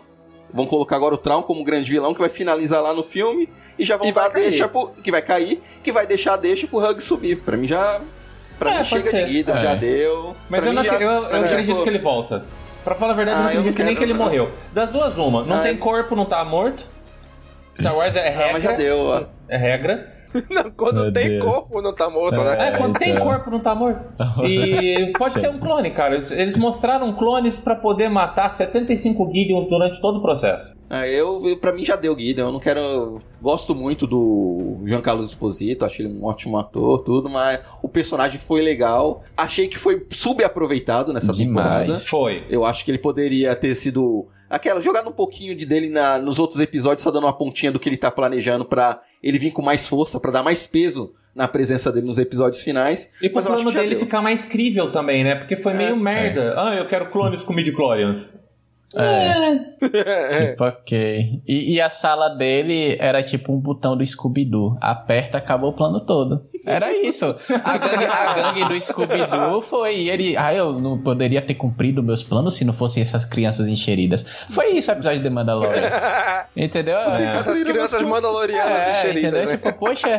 E aí a galera tá falando, né? É porque a teoria, né? Bora ser polêmico, mas a teoria é que Gideon sobreviveu porque o Gideon clone não tinha o bigodinho, entendeu? É isso, só isso. Meu Deus do a, céu. A teoria que tá rolando é essa. Então, assim, Gideon Ô, com louco. Bigodinho é o Gideon original. Gideon sem bigodinho é o Gideon clone. Quem morreu foi o Gideon sem bigodinho, entendeu? Então é Entendi. é isso. Entendeu? É, é, é, é, o X da questão, entendeu? São as aparências que enganam às vezes. Mas o assim. O povo vai muito longe, né, cara, pra justificar não, demais, qualquer ideia. Maria, Puta, não, é, é, é, ah, é porque em Star Trek é o cavanhaque, né? é. Aí eles estavam, não, vamos colocar o bigodinho. É, mas, assim, poxa, eu, eu realmente eu acho que já deu. Eu acho que já deu. Porque assim, é sério. Gente, não precisa a gente repetir Boba Fett, porque todo mundo conhece que Boba Fett foi um erro. Aí, aí, aí reconheceram, beleza. Aí fizeram a mesma coisa com Darth Maul. Aí reconheceram o erro de Darth Maul, trouxeram ele de volta. Aí fizeram a mesma coisa com a pobre da Fasma. Aí, fiz, aí reconheceram e fizeram o livro da Fasma, com a HQ da Fasma. Aí agora vão matar o, o pobre João Carlos, né, Exposito. E aí vai matar, matou ele e aí vai dizer, pô, me arrependi, bora trazer ele de volta. É, de não, novo, mas, ó, sabe? Com Eu pernas acho- de aranha. Pode, pode ser que ele não volte mesmo, não, sabe por quê? Traum tem que ser um vilão foda. Ele tem Sim. uma responsabilidade nos ombros que é gigantesca. Esse cara vai ter que. Porque a gente conhece ele como dublador e ele faz uma boa dublagem, a animação é boa. Quando o Traum, na animação, entra numa sala, você fica com o cu na mão pelos personagens. Sim, Mas o exato. ator vai ter que mostrar isso. Se eles puserem um cara, eh, sei lá, que às vezes não tá 100% do lado do Exposito, o Exposito vai roubar todo o holofote. Isso não pode acontecer com o Traum. Então é capaz que eles matam ele sim, que ele não volta não. Ou pode ser que pode ser que ele ainda volte, mas dure só até Traum, sabe? Faça uma Sim. ponte aí. É porque o Exposito, ele tem uma Tem uma presença na presença tela. caramba, demais. tem. Ele, ele- cara, ele, ele esmaga todo mundo ao redor ali, né? né? Ele, ele, ele rouba, ele rouba, então parece que todo o espaço da tela pra ele, É. né? Naturalmente. Então se bota ele junto com o Traum ali, ia ser um risco bem grande. Ia ser um risco bem grande, mas aí Ia. que tá, porque eu acho que se, por exemplo, eles tivessem, como o Dan falou, se eles tivessem, eh, eh, soubessem aproveitar Bocatan e Din Djarin, eu acho que essa, essa, esse antagonismo de dividir tela entre Moff Gideon e Thrall poderia ser bem trabalhado, assim como Capitão América e Homem de Ferro foram muito bem trabalhados também. E assim, é uma boa escrita que tá levando, mas a gente não tá tendo indício disso, infelizmente. A verdade é essa. Eu, eu acreditaria que, que o, o, o Giancarlo Esposito ele conseguiria dividir um tempo de tela do caramba, mas se eu conseguisse ver isso nos protagonistas que já estão levando o carisma todo da série. E o Mando e a Bocatan, zero. Zero, nota zero pra a química em tela deles. Uma coisa que poderia ser muito bem escrita. É, eu acho que o foco da, vai ser agora não. Vamos mostrar como o Traum é o é o cão chupando manga. Ele é, É. o, é o nosso Thanos a partir de agora. É. Ah, o Uhum. João Carlos Positivo foi Sim. o Loki. Foi o Loki, foi lá, Isso. da introdução, foi legal, beleza. Ah, agora é o Thanos, tá aqui. Esse cara que vai tocar o terror. É bem isso, É. cara. Perfeito. É essa É. a comparação. É. Mas, mas- mas foi boa, foi boa. Cara, não, sai, não dá pra sair de Marvel. Ninguém compara com o Darkseid da vida. Poxa vida, né? Poxa, sacanagem. Porra, bicho, descendo você ajuda. É, então, pois é, né? Sacanagem. Não, tá se ajudando, pô. o James Gunn aí, faz- James Gunn. tentando fazer milagre. É. Porra! Mas, cara, olhou, debulhou, reviu, viu, reviu, viu, reviu essa terceira temporada. E agora, uma eventual quarta temporada, o que, que vocês acham que eles trariam pra série? Óbvio, Grogu vai, voltar, vai já tá ali, né? Os dois Din, né? O Din Grogu e o Din Djarin. Espero que eles não me tragam de novo, pelo amor de Deus, o IG-11. com certeza. Porque, porra, com eu, certeza. eu, eu, assim, eu adoro aquele droid. Mas pra mim, o que fizer. Mas o IG-12 pra mim foi um. Foi, foi, foi ruim, né? Uma coisa desnecessária tão grande. Foi ruim, foi Que ruim. diz assim, porra, bicho, não tinha o que, não tinha o que fazer com o Grogu, vai, então vamos transformar, vamos colocar ele como um Transformer, como um Megazord. assim como os Power Rangers ficavam no peito do Megazord, o Grogu ficou ali, no peito dele. Então, sim, sim, sim, não, não. Foi legal aquela cena final dele interagindo com o Mando, lutando ali com, com os pretorianos, foi. Mas é isso. É, a temporada, oito episódios, se resumiu uma boa atuação, uma boa interação dos dois ali. Podia ter sido um arco de um episódio só, né? Sim. Se fosse, se começasse um episódio e terminasse no mesmo episódio, eu ia dar risada, falar, haha, foi, foi engraçado.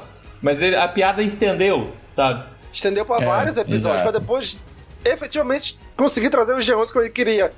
Diz, porra, por que, que não fez logo? Os, os monte de Bubble Freak já não estavam aí, pô.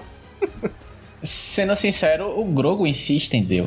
A verdade é essa. Eu É. acho assim que. Eu vou, eu vou ser polêmico aqui. po- podem me cancelar, mas tipo, poxa, o Grogo Foi, pra foi. mim. Ele, na O verdade, Grogu assim. foi um enorme fanservice que durou a temporada inteira. Ele, pra mim, ó, e eu vou falar a verdade, pra mim ele se estendeu desde a segunda temporada. Tipo assim, isso desde antes, porque assim, tipo, poxa, eu acho que tem um certo, um certo quê, um certo peso de você mostrar uma coisa fofinha toda hora. Mas me parece muito os porgs, por exemplo, de Os Últimos Jedi. Você tem, tipo assim, a cena toda preocupada, o Falcon correndo em crate dos TIE Fighters e tal, e aí corta pro porg gritando. Aí o Chewie faz uma curva, polêmica, não sei o que tal, corta pra Ray levantando pedra, e aí corta pro porg gritando. Porque é fofinho, porque é legal. O Grogu é a mesma coisa. O Grogu é aquele alívio de fofura que não precisa, mas tá lá porque agrada a todo mundo e todo mundo acha bonito, porque vende coisa. Então, a galera percebeu isso, entendeu? Sabe o que é pior nisso? Eles não vão querer envelhecer o Grogu. Eles vão querer manter ele o mais tempo possível. Ah, embora ele, ele tenha, tenha dado uma pequena envelhecidinha, se você pegar os detalhes comparar com a Sim. primeira temporada Sim. e tudo. Mas é uma coisa que eles poderiam pra próxima temporada dar uma crescida, que a gente não conhece a raça do, do Yoda. Então pode ser, ah, não, eles atingem a maturidade com 75 anos. Daí eles é a vida adulta dele que dura 300 anos, 400 anos, a vida tudo pra ir pra velhice. A gente não, entende, não conhece. Eu tenho que arranjar o martelo da armeira. Ah. né? aquele, mar- aquele martelo ali da armeira do. do, do Mood Ares, né? O mesmo martelo. Pra quebrar o coração gelado aí do. Do Não, Felipe. que isso, que isso. É porque assim, eu gosto, é legal, é fofinho e tal, mas poxa, toda hora também você meio que tira um pouco a parada, né? Eu, Eu, acho. concordo e discordo, assim, porque no- na segunda temporada ele era o plot. Ele era uma McGuffin. O plot era ele, sabe? Então fazia muito sentido ele estar ali. Na terceira temporada, não. Aí por isso que ficou essa sensação de esticado, sabe? Não, na terceira temporada fari- fazia muito sentido ele não estar Ele ali. não está aí. Não, É, a- não a está. sensação da temporada toda é tipo, ele não era pra ele estar aí. Tanto é que no último episódio ele brota do nada ali. É. Sim, todos os Mandalorianos correm, a Boca abre um buraco com o Darksaber ali pra eles fugirem, e o Jin tá indo pro outro lado, aí do nada, Grogu vrup, É, brotou. brotou. Né? Goku, teletransporte. Do lado do Jin. Eu falei, ué, por que, que só ele foi lá, pô? Por que, que os outros Mandalorianos não foram? Alguém lá? Marquem minhas palavras, mas Grogu vai aparecer como mestre da Academia Jedi da Rey Skywalker, tá? Porque é isso. Eu não Entendeu? Isso é uma duvido. ameaça. Não duvido, eu não duvido. Eu, não acho que duvido. ele aparece lá. Acho que ele pode. Mestre, já não sei. Com a popularidade do personagem, com certeza ele vai estar no filme. Ah, com certeza. E pela longevidade da raça, com certeza. Mas pela Pode. idade, ele bate com aquela, aquele negócio do, do mestre Yoda, que ele falou, ah, por 800 anos eu treinei Jedi e tal, então assume que ele começou com 100 anos. É basicamente a idade do Grogu. O Grogu teria 95 anos no filme da Rey. É. Entendeu? É bem Então, é aquilo que a gente, a gente não sabe o qual, a- é, quantos anos ele atinge a maturidade. E, gente, a gente falou, falou de todos os defeitos, falou de algumas coisas boas aqui também, mas eu queria voltar um pouquinho é, e fazer um apanhado de cenas fodas que são Mandalorianos brigando juntos. Cada Cara. cena de batalha de cair o cu da bunda, Mandaloriano brigando junto, é muito do caralho. Porque não é uma batalha boba, é uma batalha inventiva, sabe? Os caras usam arpão de um jeito que você não imaginava que ele ia usar. Aquelas. A porradaria com jetpack é, é um- o, o jet full é a minha maior. É, querer, é o que eu quero aprender de, de, de luta marcial. É o jet full. Eu quero o Kung Fu com jetpack. Eu acho aquilo tão Muito da hora, cara. Tão da hora. E isso pra mim foi muito bem feito, tá? Na terceira temporada. Então. A- é, Até quando eles usam contra eles mesmos, né? é, Sim. quando eles Ali, estão é, lutando, é, sim. O Katan com Axel Wolves ali. Caraca, melhor luta da temporada. Melhor, Sim. Que, melhor que a luta final, da final da temporada, essa daí. Eu gostei muito da incursão em Navarro contra os piratas. Eu gostei muito daquela incursão, Sim, sim. Mandaloriano se dropando de jetpack e lutando em solo. Os caras são bons na- no, no ar, são bons no, no solo, só não são bons na água, né? Como a gente viu o Jim afogar. Mas no, no solo e no, Foi, foi uma, foi uma evolução daquilo da primeira temporada. Quando eles chegam pra resgatar o Jim na primeira Aham. temporada. Sim. E Navarro, pra mim foi uma evolução. Foi, foi. Aquilo foi muito bom. Muito bom. Eu real, assim, eu concordo, eu concordo total, velho. É porque é um jeito muito criativo de você fazer combate, sabe? É um jeito assim que não é explorado tanto assim em mídias e outras coisas, é uma oportunidade do, de ouro mesmo. E assim, por favor, amantes de Kotor, por que não fazer Mandalorianos contra Jedi, as guerras Mandalorianas, a gente explorar um pouco disso, agora que Ia ser o meu comentário, cara. Agora a gente já entendeu que eles são foda. Se fizerem um filme desses caras dando uma coça em Jedi, todo mundo vai falar: Ah, O sabre de luz não fura as armaduras, eles lutam muito bem, a gente já sabe disso, tinha que tomar uma coça mesmo. Não vai ficar aquela coisa, ai, quem que é esse povo forçado, que não sei o que, sabe? É, quem é que vai derrotar os Jedi e tal? Não, agora tem. Tem. Né? Foi bem, tá bem construído. Tá bem construído. Tá bem construído. Eu pensei nisso vendo as batalhas. Falei, gente, olha, Nossa. as guerras, Guerra Civil Mandaloriana tá pronta aqui pra brincar. Não, e o legal é que a série terminou com eles isolados lá no planeta, que graças à atmosfera do planeta eles não têm contato externo com nada. Então, é, pode ter ocorrido toda a trilogia sequels com eles lá quietinho no canto deles e não ficaram sabendo de nada. É, Também. The Mandalorian, na Sim. verdade, é uma grande briga por terreno familiar, né? Aquele negócio, o parente morreu, quem é que fica com o terreno? Toma aqui os papéis, olha aqui os papéis, assina aqui e tal, e fica aí. Acabou. Bem isso. Cara, eu acho que assim, pra uma eventual quarta temporada, eu acho que a gente vai voltar bem pra aquela. pra aquele. atmosfera da primeira. Que ele vai, faz um, um servicinho ali aqui, faz um servicinho ali. Eu não sei ainda se ele vai se ligar tanto com as demais séries, né? Mandalorian, né? Pode ser o personagem sim, mas a série de Mandalorian, eu acho que ela já não, não vai se ligar tanto. Talvez com a Soca, com Rangers of New Republic, se vier a ter, né? Com os Clanton Crew, com o filme do Filoni. A série em si, não. O personagem, os dois, podem até estar lá nelas.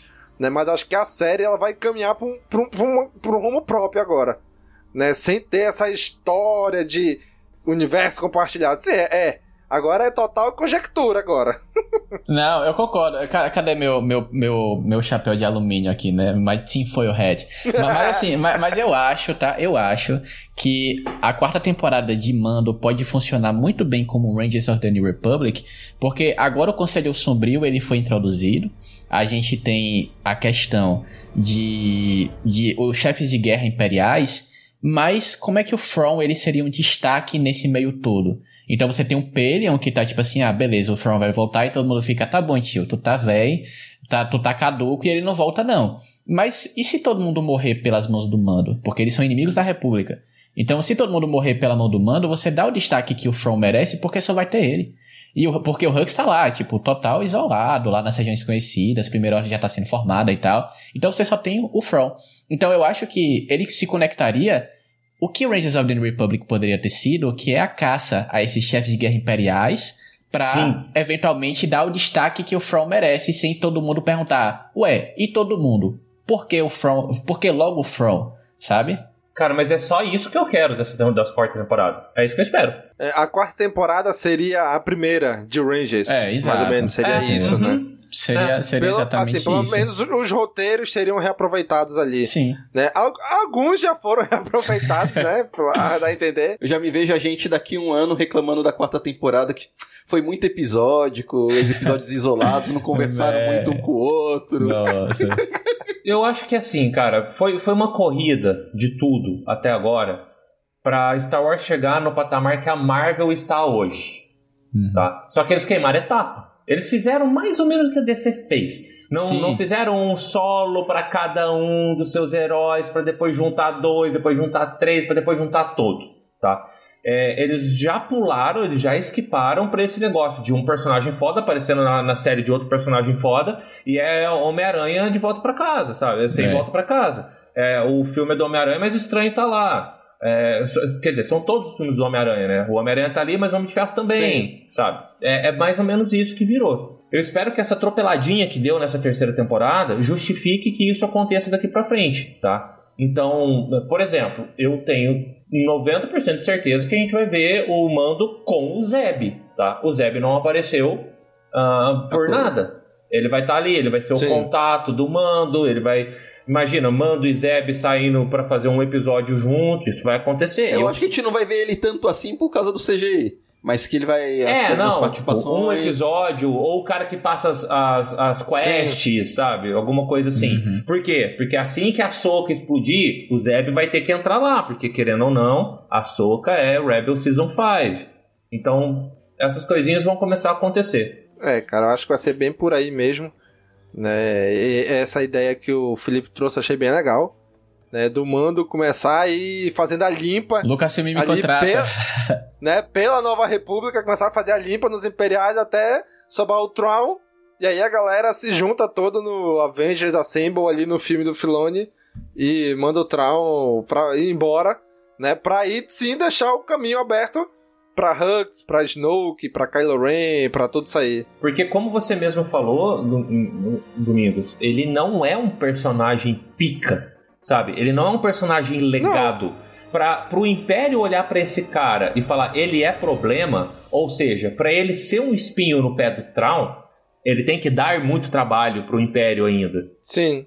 Tá, então eu acho que vai ser bem isso essa quarta temporada. Ele sendo um, um espinho no pé do Império para justificar ele estar tá lá junto com todo mundo depois, sabe? Já junto com a Soca e, e todo É. mundo que já viveu lutando contra o Império, sabe? É, pra ele, eu- o Tron, ele deve olhar assim, porra, quem é que pode me atrapalhar aqui?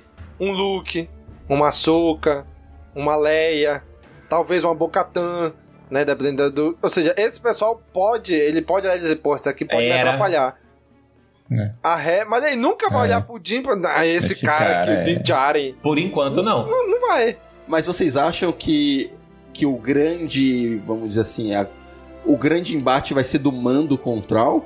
Não, Não, eu acho que é todo não. mundo com o Troll. Por isso que todo mundo tem que ter um perrengue É. com o Troll, entendeu? O Troll É. tem que fazer uma merda muito grande. O Troll tem que destruir 50% da galáxia no estalo. É porque eu acho que no, no final das contas, lá o filme, o filme do Filoni que vai fechar tudo isso, que eu acho que vai ser o Troll o grande vilão, eu acho que quem vai ser a protagonista, entre aspas, vai ser a Soca. Não, dúvida, não há dúvidas, não há dúvidas. O filme É, do o filme do Filoni? Filoni, com certeza. Claro que vai. A Ahsoka vai ser o Homem de Ferro.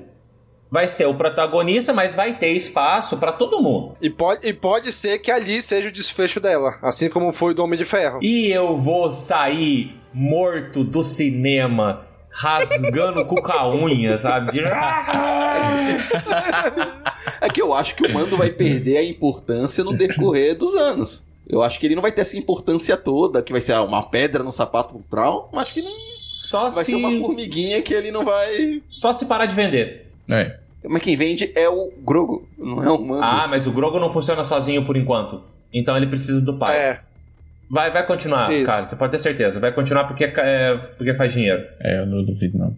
Pra, pra mim, quem, quem morre no final é o Mando. Eles fizeram uma volta toda nessa temporada pra poder justificar desse cara continuar e ter um, um papel de protagonismo. É, no fim das contas, essa temporada foi um grande remendo, um grande costura em todo o, o, o rebuliço que foi, né?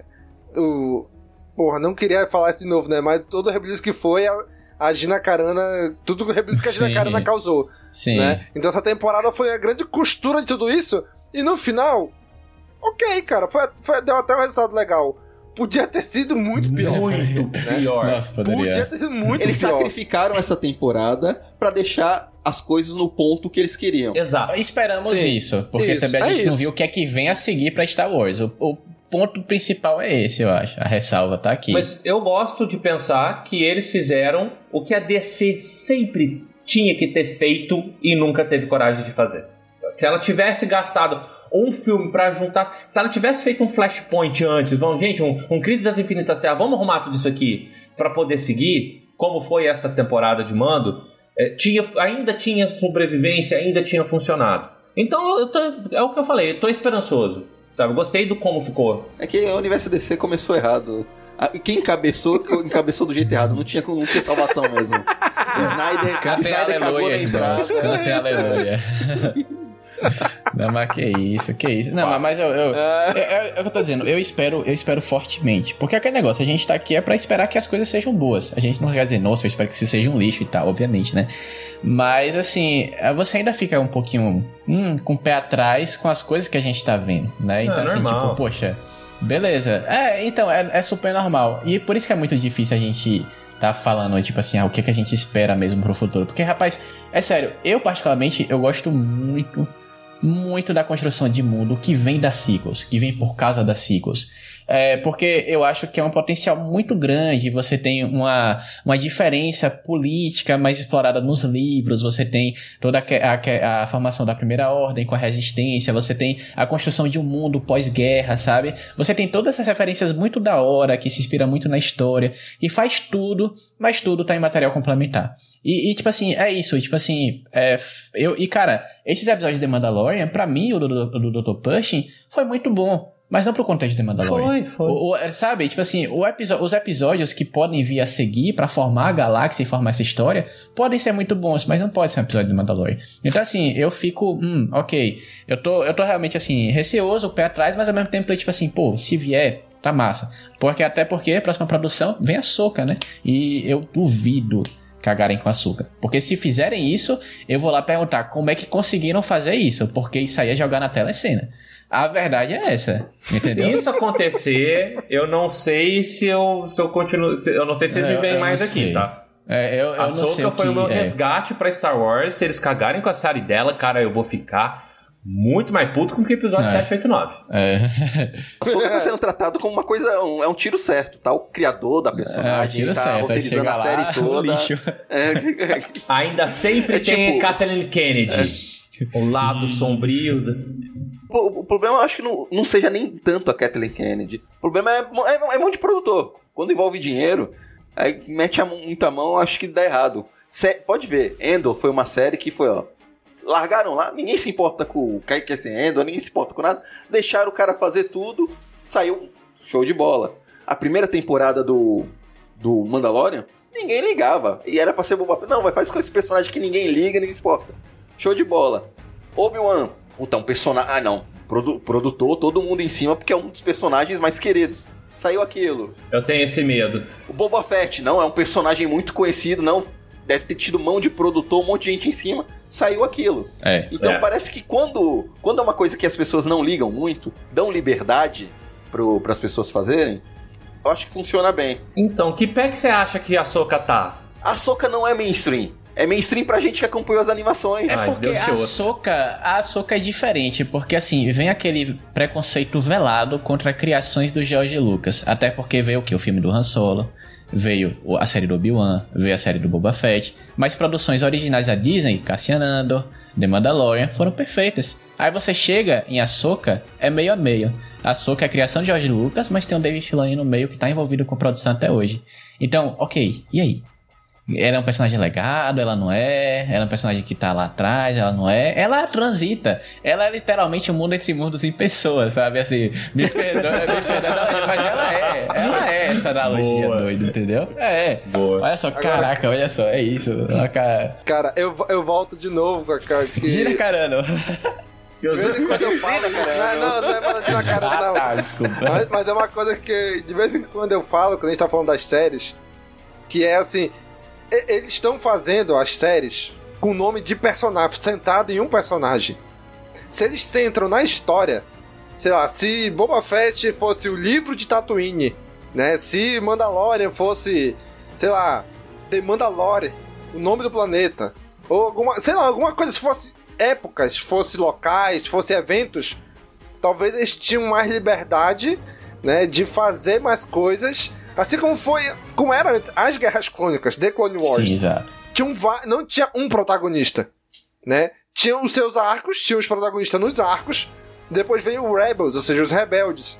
Tinha os protagonistas, mas era toda a história daquela época, né? Depois veio o Resistance, também é a história daquela época. Ou seja, eram obras de momentos, de épocas. Sim. Agora não, estão fazendo obras de personagens, né? E, e isso às vezes, di- di- eu- na minha visão, às vezes dificulta um pouco a história. Porque Limita. se tu tentar fugir um pouco deles, né, por conta dos- da época que eles estão, o pessoal fica. É relativo, porque se você vê o mesmo Endo, o Endo, se pegar essa primeira temporada, ele não tem tanto tempo de tela assim. É verdade. É. É, é, é. Embora ele seja, ele seja o título, você vê, você acompanha muito mais a, a Mon A. Momothma, a rebelião. Faria muito mais sentido a série se chamar é, Nasce a Rebelião, coisa do Isso, gênero, do é. que Endor, é porque ele é tipo o fio Exatamente. guia. Ele é só um fio guia, É, mas a, a- a série é muito mais do que ele. A gente teve a série da Riva, tá, de, perdão, a do Obi-Wan, tá? Por exemplo, né? Foi, foi bem, né? Me perdeu a palavra, mas foi aquilo, né? Tipo assim, foi a, a série da Riva. Não foi a série do Ian McGregor. Ah, assi- assiste Entendeu? a versão de duas horas que eles compilaram como se fosse um filminho, cortando Não, mas enfim, já gente, ficou bem melhor. muito boa. É muito, muito melhor que a série. Assim, eu amei Obi-Wan, só quero deixar isso, tá? Claro que. Só isso. Então, você vai Gostei, gostar gostei. muito mais ainda da versão editada, Não, Domingos. Não, sério, assista a versão editada, ela, ela é realmente muito boa. Porque isso era pra ter sido Funciona um filme. melhor. Funciona melhor. Domingos, assim, é, mau gosto não tem explicação, tá? Eu só queria deixar claro que eu gosto de Obi-Wan também, tá? Eu gosto do primeiro episódio e do último episódio. O Meiuca eu acho bem qualquer coisa. É, eu gosto do, do Obi-Wan sendo arrastado no fogo pelo Vader. Gosto bastante. Mas, gente, é isso. Né? Cobrimos aqui a terceira temporada de Mandalorian. Vai ter notinha, né? Sim, com certeza. Vamos lá, Daniel, relembre para os nossos amigos ouvintes nossos esquemas de notas, Daniel. A nossa nota vai do mais baixo, que é o Youngling, passando pelo Padawan, Cavaleiro Jedi, Mestre Jedi, e a nota mais alta, Alto Mestre Jedi. Alto Magistrado. Opa, não. Vamos lá. Daniel, comece aí por você.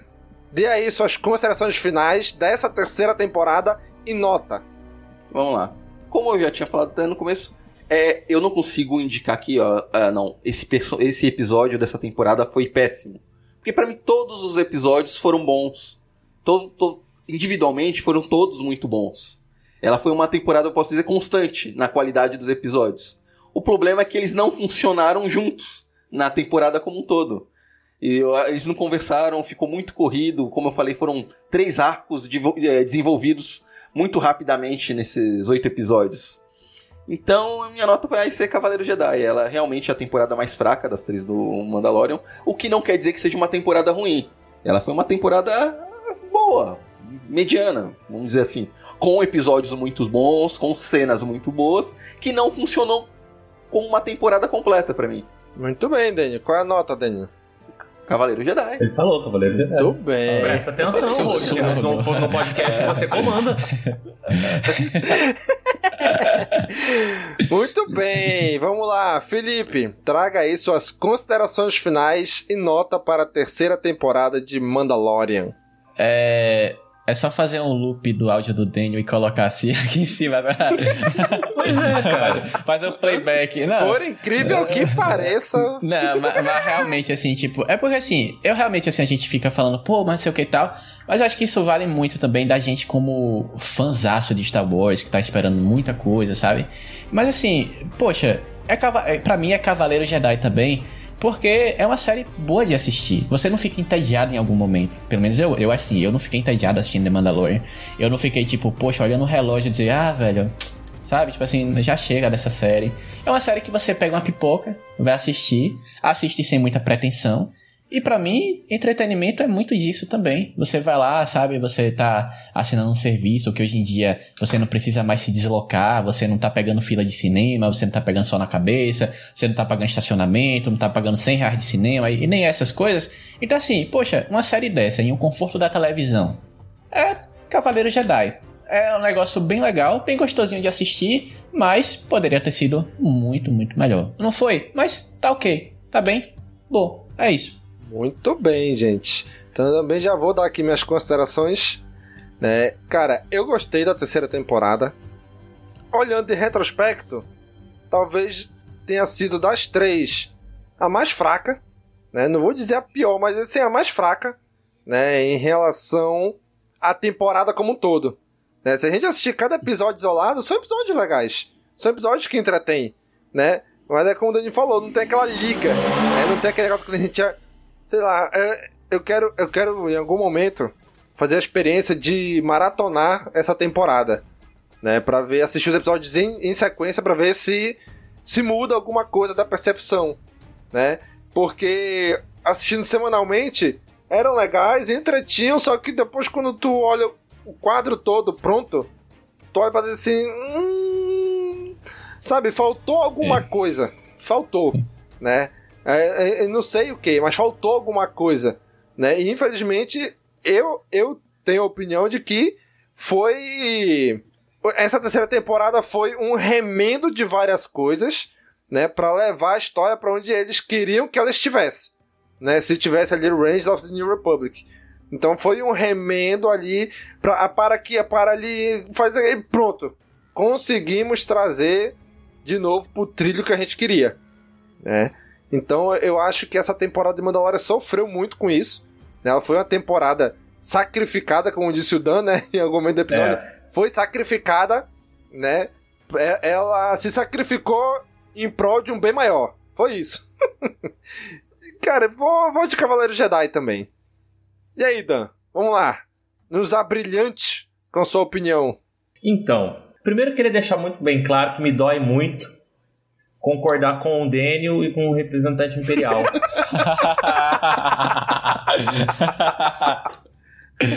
Mas eu também vou de Cavaleiro Jedi e quero pontuar um detalhe, tá? Que, que se talvez fosse diferente, a minha nota fosse diferente. Que foi o final. O episódio final, os acontecimentos finais como um todo, tá? Uh, eles não me trouxeram nenhuma emoção. A hora que eu terminei o episódio, eu estava do mesmo jeito que eu comecei. E eu gosto de ou estar chorando de felicidade ou estar chorando de tristeza por algum motivo, tá? Uh, vou, já dei esse exemplo, pô, segunda temporada terminou com o Luke chegando, todo mundo é, é, é, né? Aquela, aquela alegria, aquela euforia. Uh, eu, não que eu gostaria que isso tivesse acontecido, mas se eles tivessem matado um personagem importante, sabe? Alguma coisa assim para dar uma emoção. Mataram o Sabre Negro. Então, eu, eu, sobre isso, eles mataram o Sabre Negro, só que foi feito sem emoção. Se eles é. tivessem dado uma importância para aquilo e não, tá, quebrou, é qualquer coisa, talvez isso tivesse me feito, sei lá, me emocionar, ele, chorar. Ele podia ter só ser perdido também, né? Ah, caiu aqui no hum. buraco, acabou. Não, agora Domingo, cara, eu não, não sou ia contra. toda uma quest nova. De alguma é, forma o Darksaber retornou. eu não sou contra terem feito aquilo que fizeram com o Darksaber, tá? Só que foi muito qualquer coisa. Se eles tivessem frisado e fizessem a gente se importar com aquilo em cena, roteiristicamente falando, então já teria sido alguma coisa, tá? Então é isso o que traz a minha nota muito para baixo. Porque como todo mundo já falou, eu, eu gostei da jornada. Volto a comparar com Boba Fett. Não era coisa que eu terminava de assistir, puto, falando, nossa, eu perdi tempo assistindo essa merda. Sabe? Não, de jeito nenhum, tá? Mandalorian, ainda como conjunto de obra, de tudo que aconteceu, incluindo os dois episódios lá de dentro de Boba Fett, ainda tá sendo uma das melhores coisas que Star Wars fez pós-Disney, tá? Então, Cavaleiro, é isso. Eu não tenho coragem de dar uma nota mais baixa e ficou muito pouco. Só faltou esse finalzinho mais impactante para eu dar uma nota um pouco mais alta. Ah, uma coisa Tudo que eu acho que faltou também, naquele finalzinho, na última cena, quando aparece o. na casinha lá, apareceu o Hortelino Trocaleiro. Por hoje é só, pessoal! pois é. Aquilo, tá, aquilo, foi muito Looney Tunes, aquilo. É muito. Até, até fechando a forma que fechou a tela. Sim. É, e faltou o espantalho do é. Thanos também.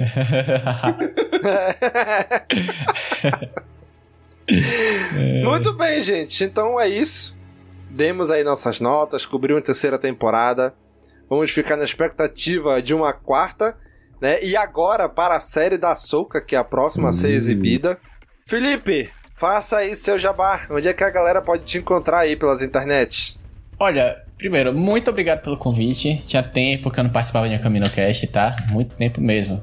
Domingos ainda era tinha 20 anos. Então, assim, nós temos tem muito tempo. faz, 80, então, faz 84 faz anos. Faz 84 né? anos, nossa senhora. Então, assim, é aquele negócio. Eu, eu às vezes, aqui no Caminho Cast, tô igual o Pedro Pascal. Domingos me telefona e diz, eu preciso de um áudio teu.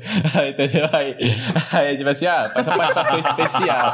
Faz uma participação especial aqui no Caminho Manda o zap dos é. áudios aí. Manda o zap, entendeu? É, é, exatamente isso. Mas que bom que a gente tá aqui, é, fisicamente presente.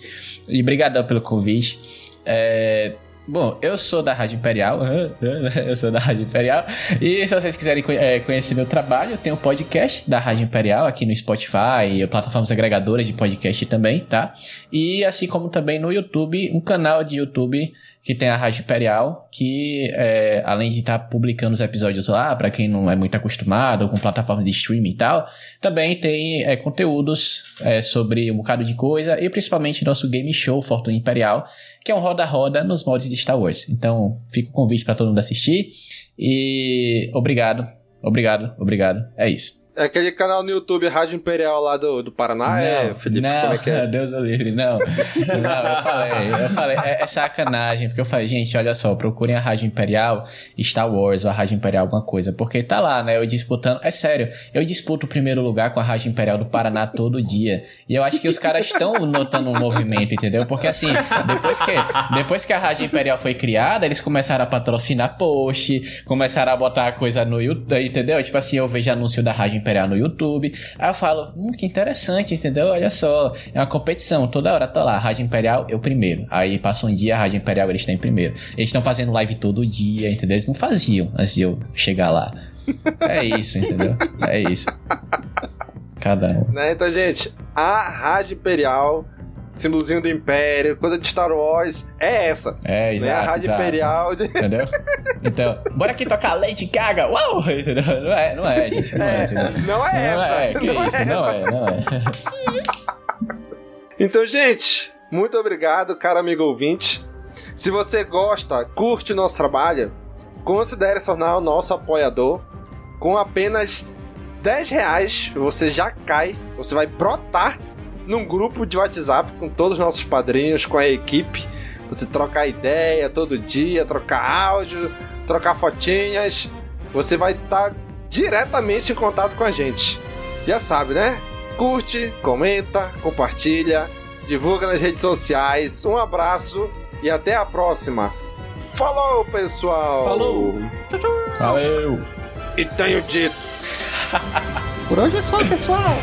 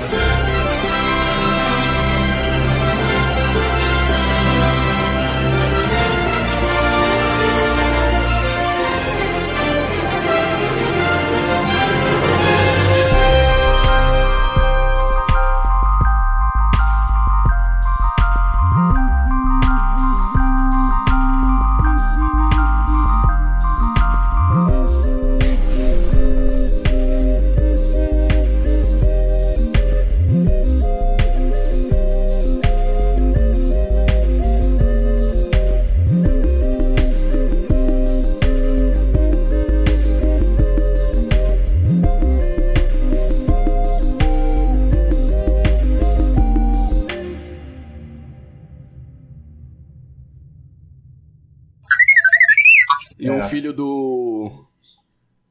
do- Não, não é o Bruce Wayne. Eu já, eu já vou falar o nome errado. Filho do cara. Bruce Wayne, filho do Bruce Bruce Wayne. Damian Wayne é você? É o filho do Batman. É o Damian. É o Damian Wayne.